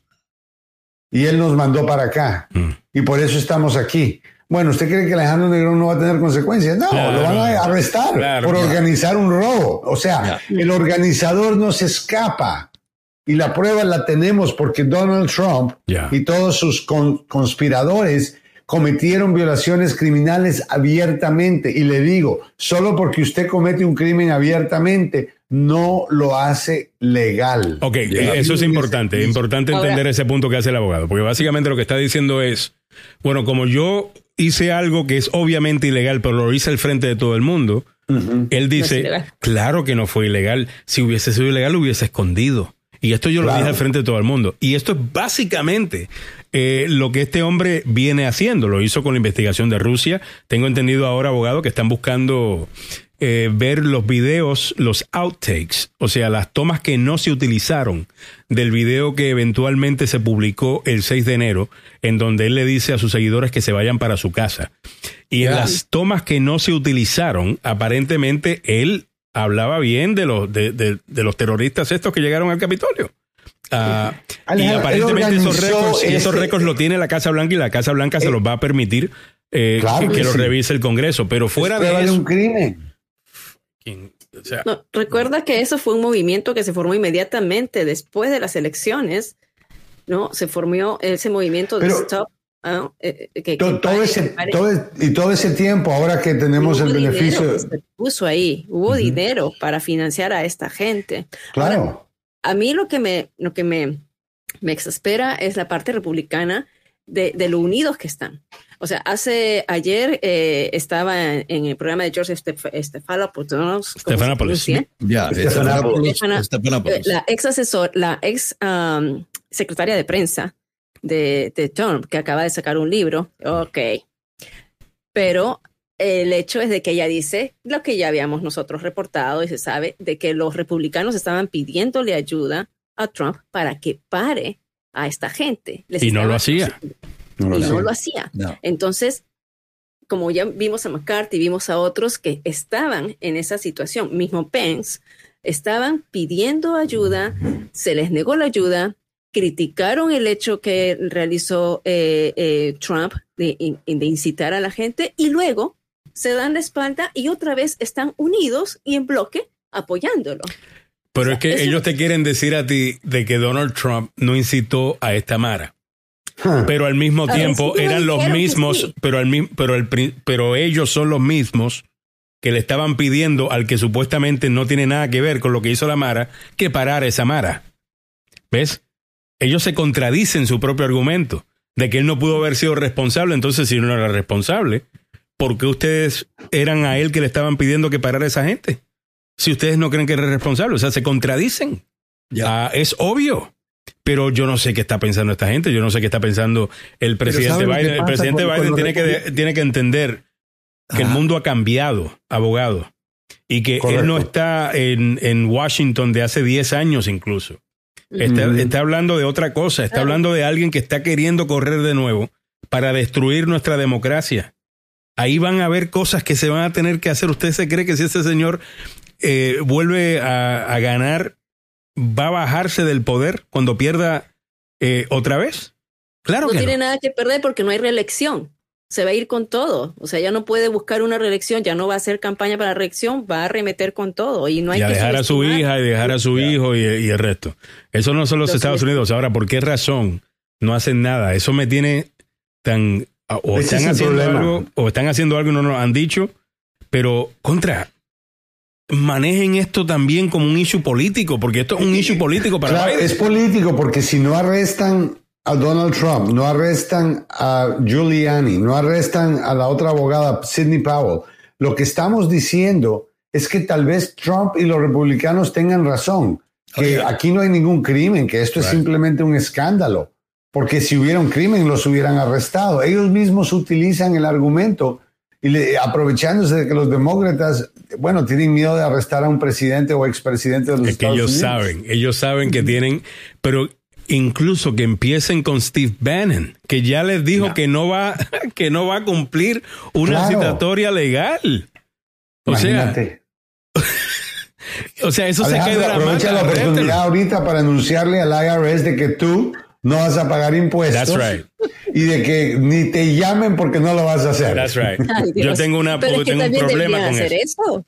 Ya. Deberían hacer eso, ¿ok? Si no lo quieres arrestar de manera criminal, hay seis ah, juicios o hay seis ah, casos que tiene eh, Trump eh, y, en las cortes de Nueva York tampoco están eh, avanzando. Pero es que te digo que, incluso la gente a su alrededor, o sea, esta idea de que todo el mundo que esté al lado mío porque una cosa es algún tipo de deferencia, de respeto a la institución que es la presidencia, pero que al círculo de Trump tampoco se puede tocar. Sí. Lo que comunica, lo que comunica eso es horrible. Es la mafia. Por eso digo que lo mejor que podría hacer el gobierno de Biden y el Departamento de Justicia es comenzar a detener al círculo de Trump que estuvo metido en el 6 de enero antes y después. Mm. Y aunque McCarthy es el líder de la, de la eh, minoría y aunque Caliz está diciendo que eh, no, las elecciones fueron un daño, fue estafado, Trump o lo que sea, ¿sabe qué? Hay que comenzar a llamar a la gente, mandar al sargento de armas del Capitolio y vaya a buscarme a tal fulano y tráigamelo aquí porque tiene que testificar bajo juramento lo que pasó y de ahí meterlo preso. Eso es lo que debería hacer Biden pero no lo está haciendo. Le faltan, le faltan los productos que ponen la. Pero es más, es más que eso, Samuel. Le hace falta una estrategia a todo el partido. Esto no es solamente un problema de Biden. Esto es una epidemia dentro del Partido Demócrata que creen que van a poder cambiar lo que está pasando con abrazos y besos. It's not gonna happen. Necesitan pelear, tienen que pelear al mismo, tal vez no al mismo nivel y tal vez no usando las mismas tácticas, pero con la misma intensidad. Tiene que hacer lo mismo que hacen los republicanos para darle duro. Son muy finos, no quieren afectar. Yo ya hubiera eliminado el filibuster, ya hubiera pasado todas estas leyes. A Manchin le hubiera, ya, ya, tú sabes lo que he planeado con Manchin. Así que, estilo italiano. ese es el problema, abogado, que se está enfrentando a su propia gente del partido por buscar siempre el consenso. Porque estamos trancados con gente extremista. Ellos son los extremistas de la izquierda que quieren algo que no es real. Pero tienen que parar esto ya, abogado, porque están destruyendo, están destruyendo. Cuando se ponen de acuerdo, van todos en fila y todos votan de una vez sin ningún problema. bueno, y cuando no lo han hecho, y cuando no lo han hecho, eventualmente pierden. Eh, porque básicamente el Freedom Caucus representaba los mismos problemas que está representando ahora mismo el, ala progresista del Partido Demócrata para, para Nancy Pelosi. Ah, eh, eso es lo, cierto. En el libro de, de, Woodward y Costas, también hay bastante sobre el proceso del plan de infraestructura y de el, primer, el primer plan de rescate de la administración eh, Biden y cómo se negoció. Y deberían leer esa parte eh, también. Nancy Pelosi está haciendo lo más que puede para mantener unida a su caucus. Y realmente tiene unos rebeldes ahí adentro de la extrema izquierda que, en serio ellos me imagino que reciben muchos aplausos y muchos retweets en Twitter y piensa que esto lo hace populares, pero le están dañando el primer término a, Biden. Y lo que yo creo va a ser el único. Ah, yo no creo que Biden va a correr para reelección, yo creo que él era una figura transicional, yo creo que él iba a dejar que alguien más corriera después de cuatro años, está viejito ya, está cansado también se le nota. Y, y lo único que ha hecho en, estos en este último mes es cementar esa idea de que quizás está ya viejito para, para la batalla. 8.41 minutos de la mañana. Estamos llegando a ti gracias al abogado Joseph Baluf, la demanda más rápida del oeste. Si ha sido víctima de un accidente de auto en el trabajo o negligencia médica, llame al abogado Joseph Baluf. ¿Cuántos años ya? 31 años de experiencia. Eh, me dio unas muy buenas noticias, abogado. Vi su texto esta mañana. Eh, no, no había visto. Eh, muy buenas noticias en un caso en el que yo participé también. Ah, de una familia que, bueno, su vida cambió por completo. ¿Nos puede hablar un poco sobre eso? Mira, todavía estamos en esos planes, pero y Telemundo va a producir una historia sobre el caso profunda. Vaya. Eh, y te cuento que es, es la historia eh, donde persistencia, donde eh, buscar una, una respuesta para encontrar justicia ah, se, se, vio. Ah, y te voy a decir que no es todos los días, Alejandro, y hay tantas historias de cómo es que esto ocurrió, pero la gente va a aprender más adelante que Aquí mismo, en nuestro propio estado de Maryland, tuvimos un caso bien complicado eh, de una víctima latina que logró progresar eh, en, la búsqueda de justicia por persistencia, pura persistencia. Y de eso ya lo sabe. Sí, señor. Si usted está metido en un accidente, si ha sido víctima de negligencia o busca compensación laboral, déle una llamada al abogado Joseph Maluf al 301-947-8998. Repito, 301-947-8998. Le recuerdo que el abogado Joseph Maluk tiene licencia para trabajar en Washington, Maryland y Virginia. Si usted un abogado le busca para que sea su cliente, pregúntele, oiga, ¿usted tiene licencia para Washington? Ah, fíjese que no, pero tengo un amigo que puede hacerlo. No, no, no, no, no, no es así la cosa. Para poder trabajar en caso de accidentes, negligencia compensación laboral en Washington, Maryland y Virginia, Llama al abogado Joseph Malup al 301-947-8998. Le recuerdo que a las 9 de la mañana vamos a estar hablando de accidentes con el abogado Joseph Malou en su programa Conociendo sus Derechos. Oiga, que, que paso que he estado con usted y siempre voy aprendiendo algo nuevo, abogado. Especialmente quiero enviar este mensaje a la gente que nos escucha por la radio. Siempre el abogado Joseph Malou nos tiene algo para aprender de la ley y que usted se proteja. No se olvide, 301-947-8998. La demanda más rápida del oeste. Eso. Eh, muchas gracias, don Samuel Galvez. También estamos llegando a ti gracias a las oficinas de los abogados Salvado, Salvado y Salvado. Si ha sido acusado de un crimen, no importa el que sea, llame al abogado Salvado. Ahí le va a ayudar. No importa cuál sea el problema, casos eh, pequeños como casos grandes. Eh, van a corte, van, pelean, tratan de detener el proceso también. Llame al abogado Carlos Salvado, salvadolaw.com, una firma legal completa. 301-933-1814. 301-933-1814. 301-933-1814. Salvado, salvado. Y usted está salvado. Muy bien, muchas gracias, eh, don Samuel Alves. Algunos comentarios por acá. Me dice Marvin eh, Cibrián. Lamento la poca energía de los demócratas en todos los sentidos. La mala vibra de Trump hará estragos. Williams Mejías dice, a dos años de las elecciones, hablar de Trump es seguir en campaña y todos los medios de comunicación están cayendo en su trampa. Trump sigue en campaña y nunca ha parado y ganará las próximas elecciones. Ojalá que no, pero, tal eh, vez sí. Pero la idea de, sí, pero la idea de que no, si no hablamos del tema y lo ignoramos, simplemente desaparece. Eso, no, no, no, eso no va a eso, mire, eh, sí, lo único que tiene que hacer es mirar el canal de Fox por un minuto y se va a dar cuenta que ellos viven en otro mundo y sería ignorante de nosotros y tonto ignorar lo que ellos están haciendo. Y no contestar eh, esos mensajes, específicamente las mentiras, ¿me entiendes? pero entiendo tu punto, pero entiendo el punto, abogado, de que si la administración Biden no da eh, algo para eh, la prensa discutir que tenga que ver con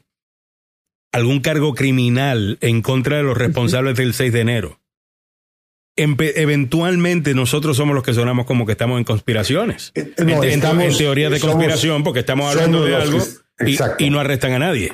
Estamos inventándonos algo en lo que el público va a pensar, porque cualquier persona que organiza una insurrección, algo que solamente lo vimos en las películas, lo mencionamos en el juramento, a la bandera, el juramento al país, pero nunca pensamos que nos iba a ocurrir y nos pasó, y nos pasó en manos de un presidente de este país, algo que este país siempre ha hablado nunca permitiríamos y ahora lo tenemos y quiere regresar. Ahora, una buena noticia es algo que menciona Juan Pablo, dice, que ya no tiene el mismo apoyo Trump que en el 2016. Estaba viendo un titular de MSNBC y mucha gente le cayó encima de MSNBC por el titular, diciendo 44% de los republicanos quieren que Trump vuelva a correr, cuando realmente el titular hubiese sido 56% no quiere que corra eh, eh, eh, Trump, pero le dieron ese lado positivo en vez de negativo. Y la realidad del caso es que con la gente ya conoce a Trump. Ya Trump es algo conocido por los republicanos. Y los republicanos están diciendo, preferimos que alguien nuevo venga. Yo le digo una cosa, yo creo que hay varias personas que podrían tomar el rol de, de Trump, específicamente hablando de los temas culturales hablando del tema de la manera que el tema de raza se discute en este país desde el punto de vista de la izquierda, yo creo que le está molestando a mucha gente, en donde todo se está racializando, por decirlo de, alguna manera. Ah, no estamos hablando de diversidad, no estamos hablando de los beneficios de diversidad, sino que estamos separando gente siempre por grupito. Ah, y siempre tiene que ver con algo superficial, que es el color de la piel y no la situación económica. Porque yo tengo muchas más cosas en común con gente que está en mi misma situación económica o que ha estado en mi misma situación económica que lo que tengo con gente necesariamente porque son del mismo, de la misma etnia. Por ejemplo, yo estoy seguro que un muchachito de Southeast no tiene nada con los hijos de Michael Jordan, que crecieron en una, en una mansión. Ambos son negros, pero creo que tienen muy pocas cosas en común y necesidades muy distintas, ¿me entiendes? Y, la, y, la izquierda nos dice que no, no, no, es por raza que nos tenemos que, que, dividir. Y yo creo que eso a mucha gente le cae mal. Y si viene una persona con un mensaje correcto, que podría decir incluso, voy a unir a la gente, voy a dejar esto de ser eh, tan separatista, yo creo que le puede funcionar y creo que le gustaría a muchos latinos. Es lo que yo, estoy viendo en las encuestas. Ah, yo creo. Sí, Ale, lo que pasa que eh, la gente de todas maneras en ese momento hay una, hay una apatía, está hostigada y la gente está, eh, ya cansada de, la politiquería. Entonces, tiene que ser una persona que no sea político, que se presente. Y por eso es que Trump ganó, ¿no?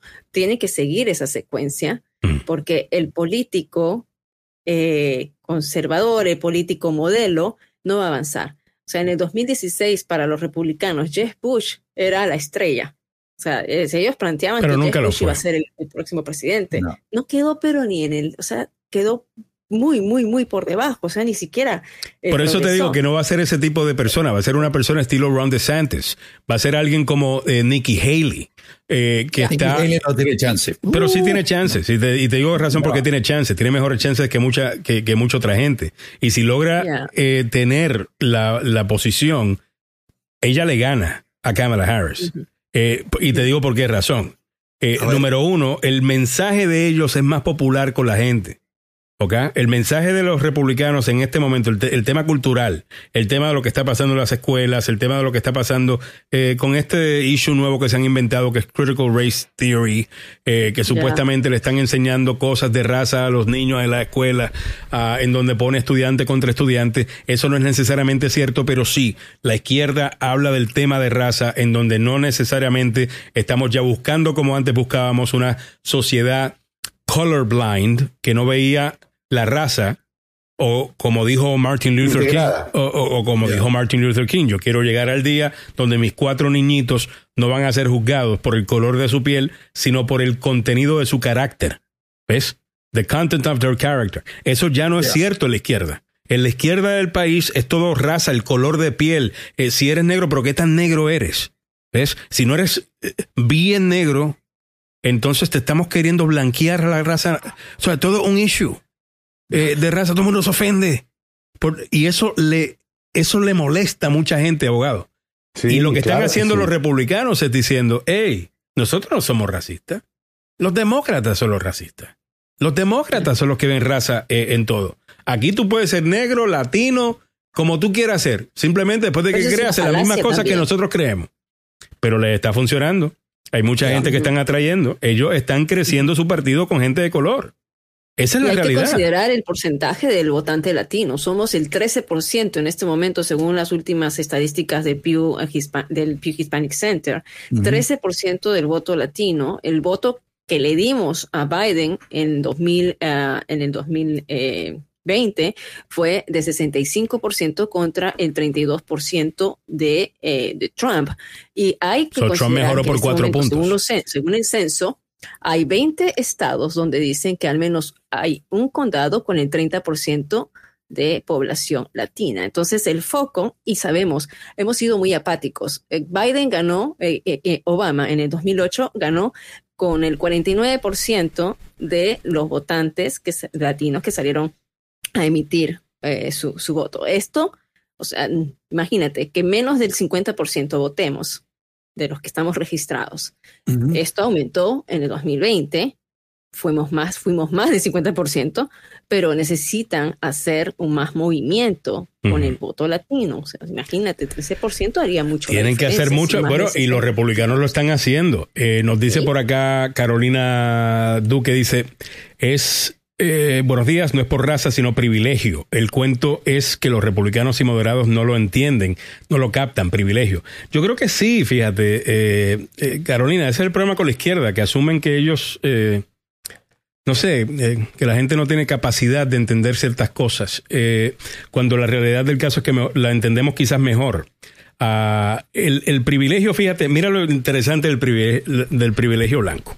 Esto es lo que me parece más chistoso a mí todo esto que son precisamente la gente de privilegio blanco quienes más lo abusan. Son gente de la izquierda, fíjate.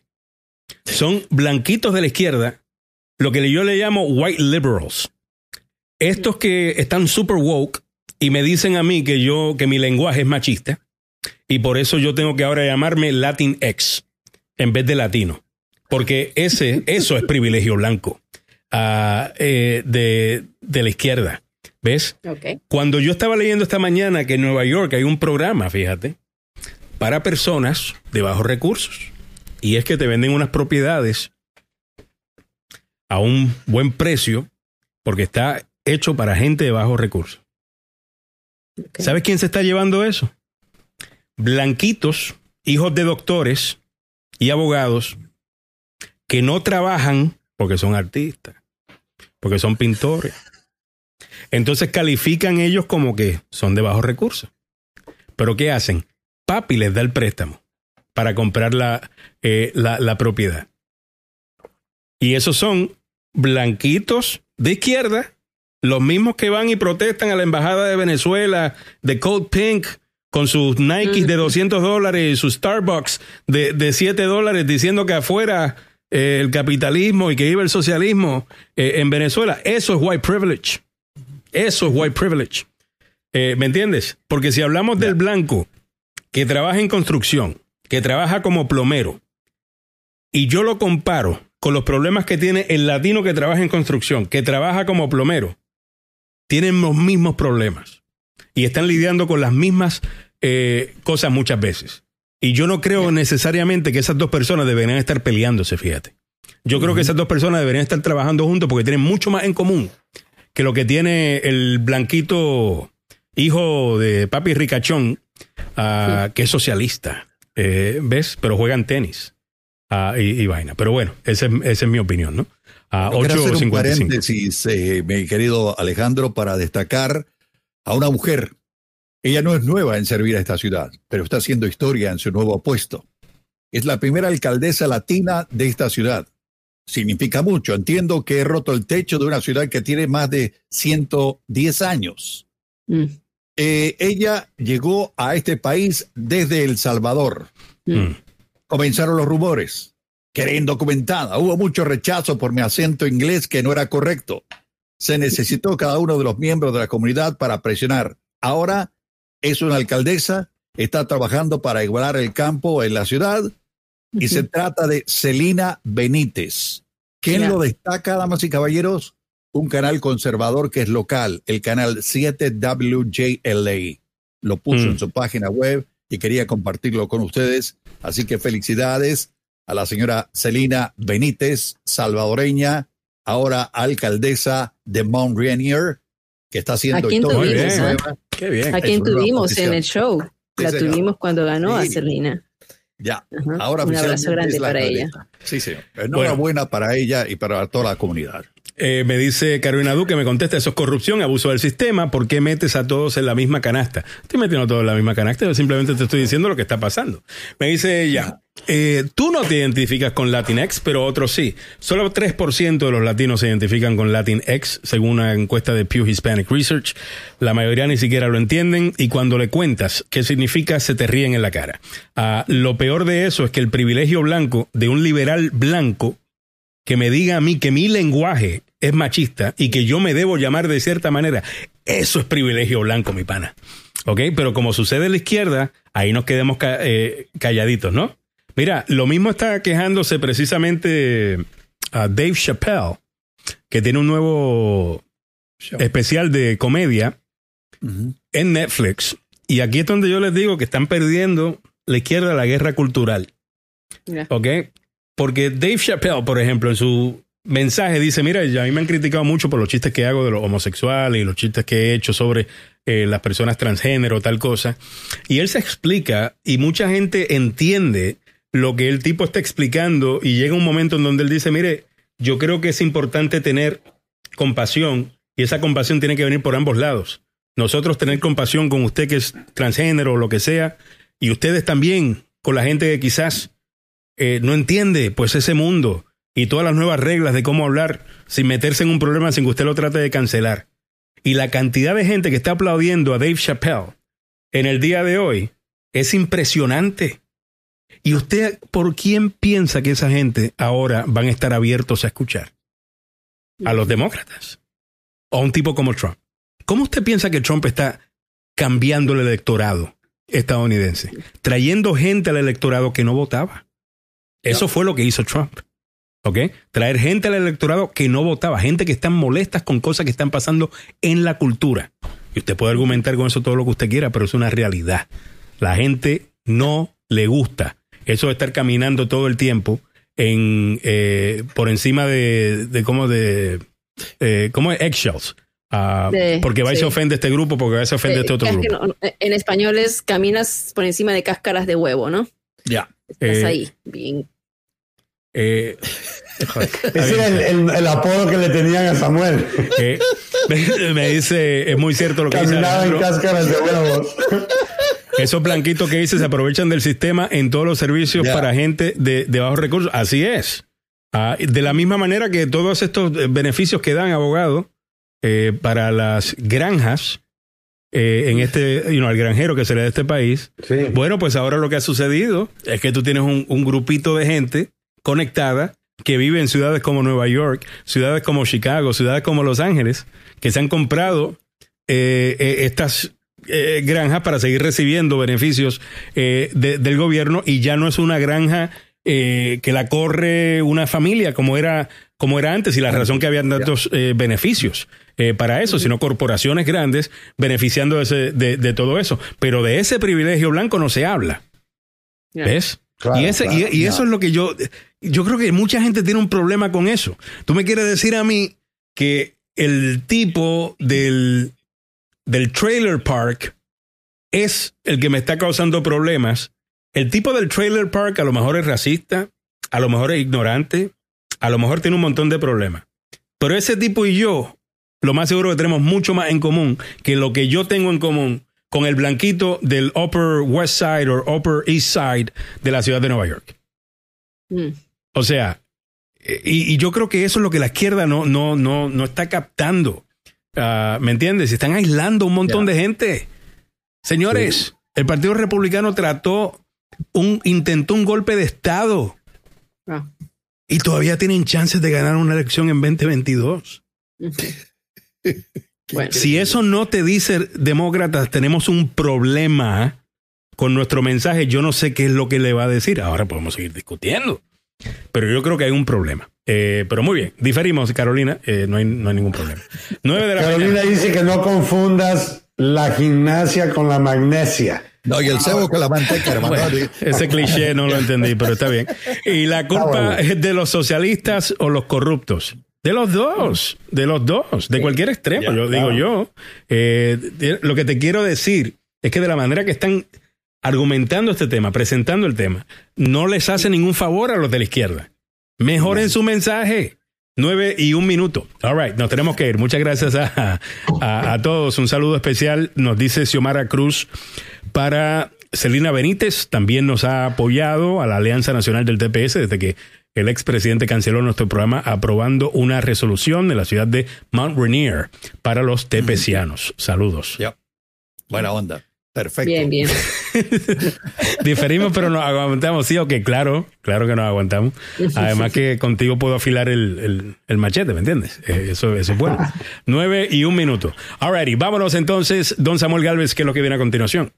Nos quedamos con el abogado Joseph Malú para hablar de conociendo sus derechos y me hicieron mirar la cadena Fox News, muchachos.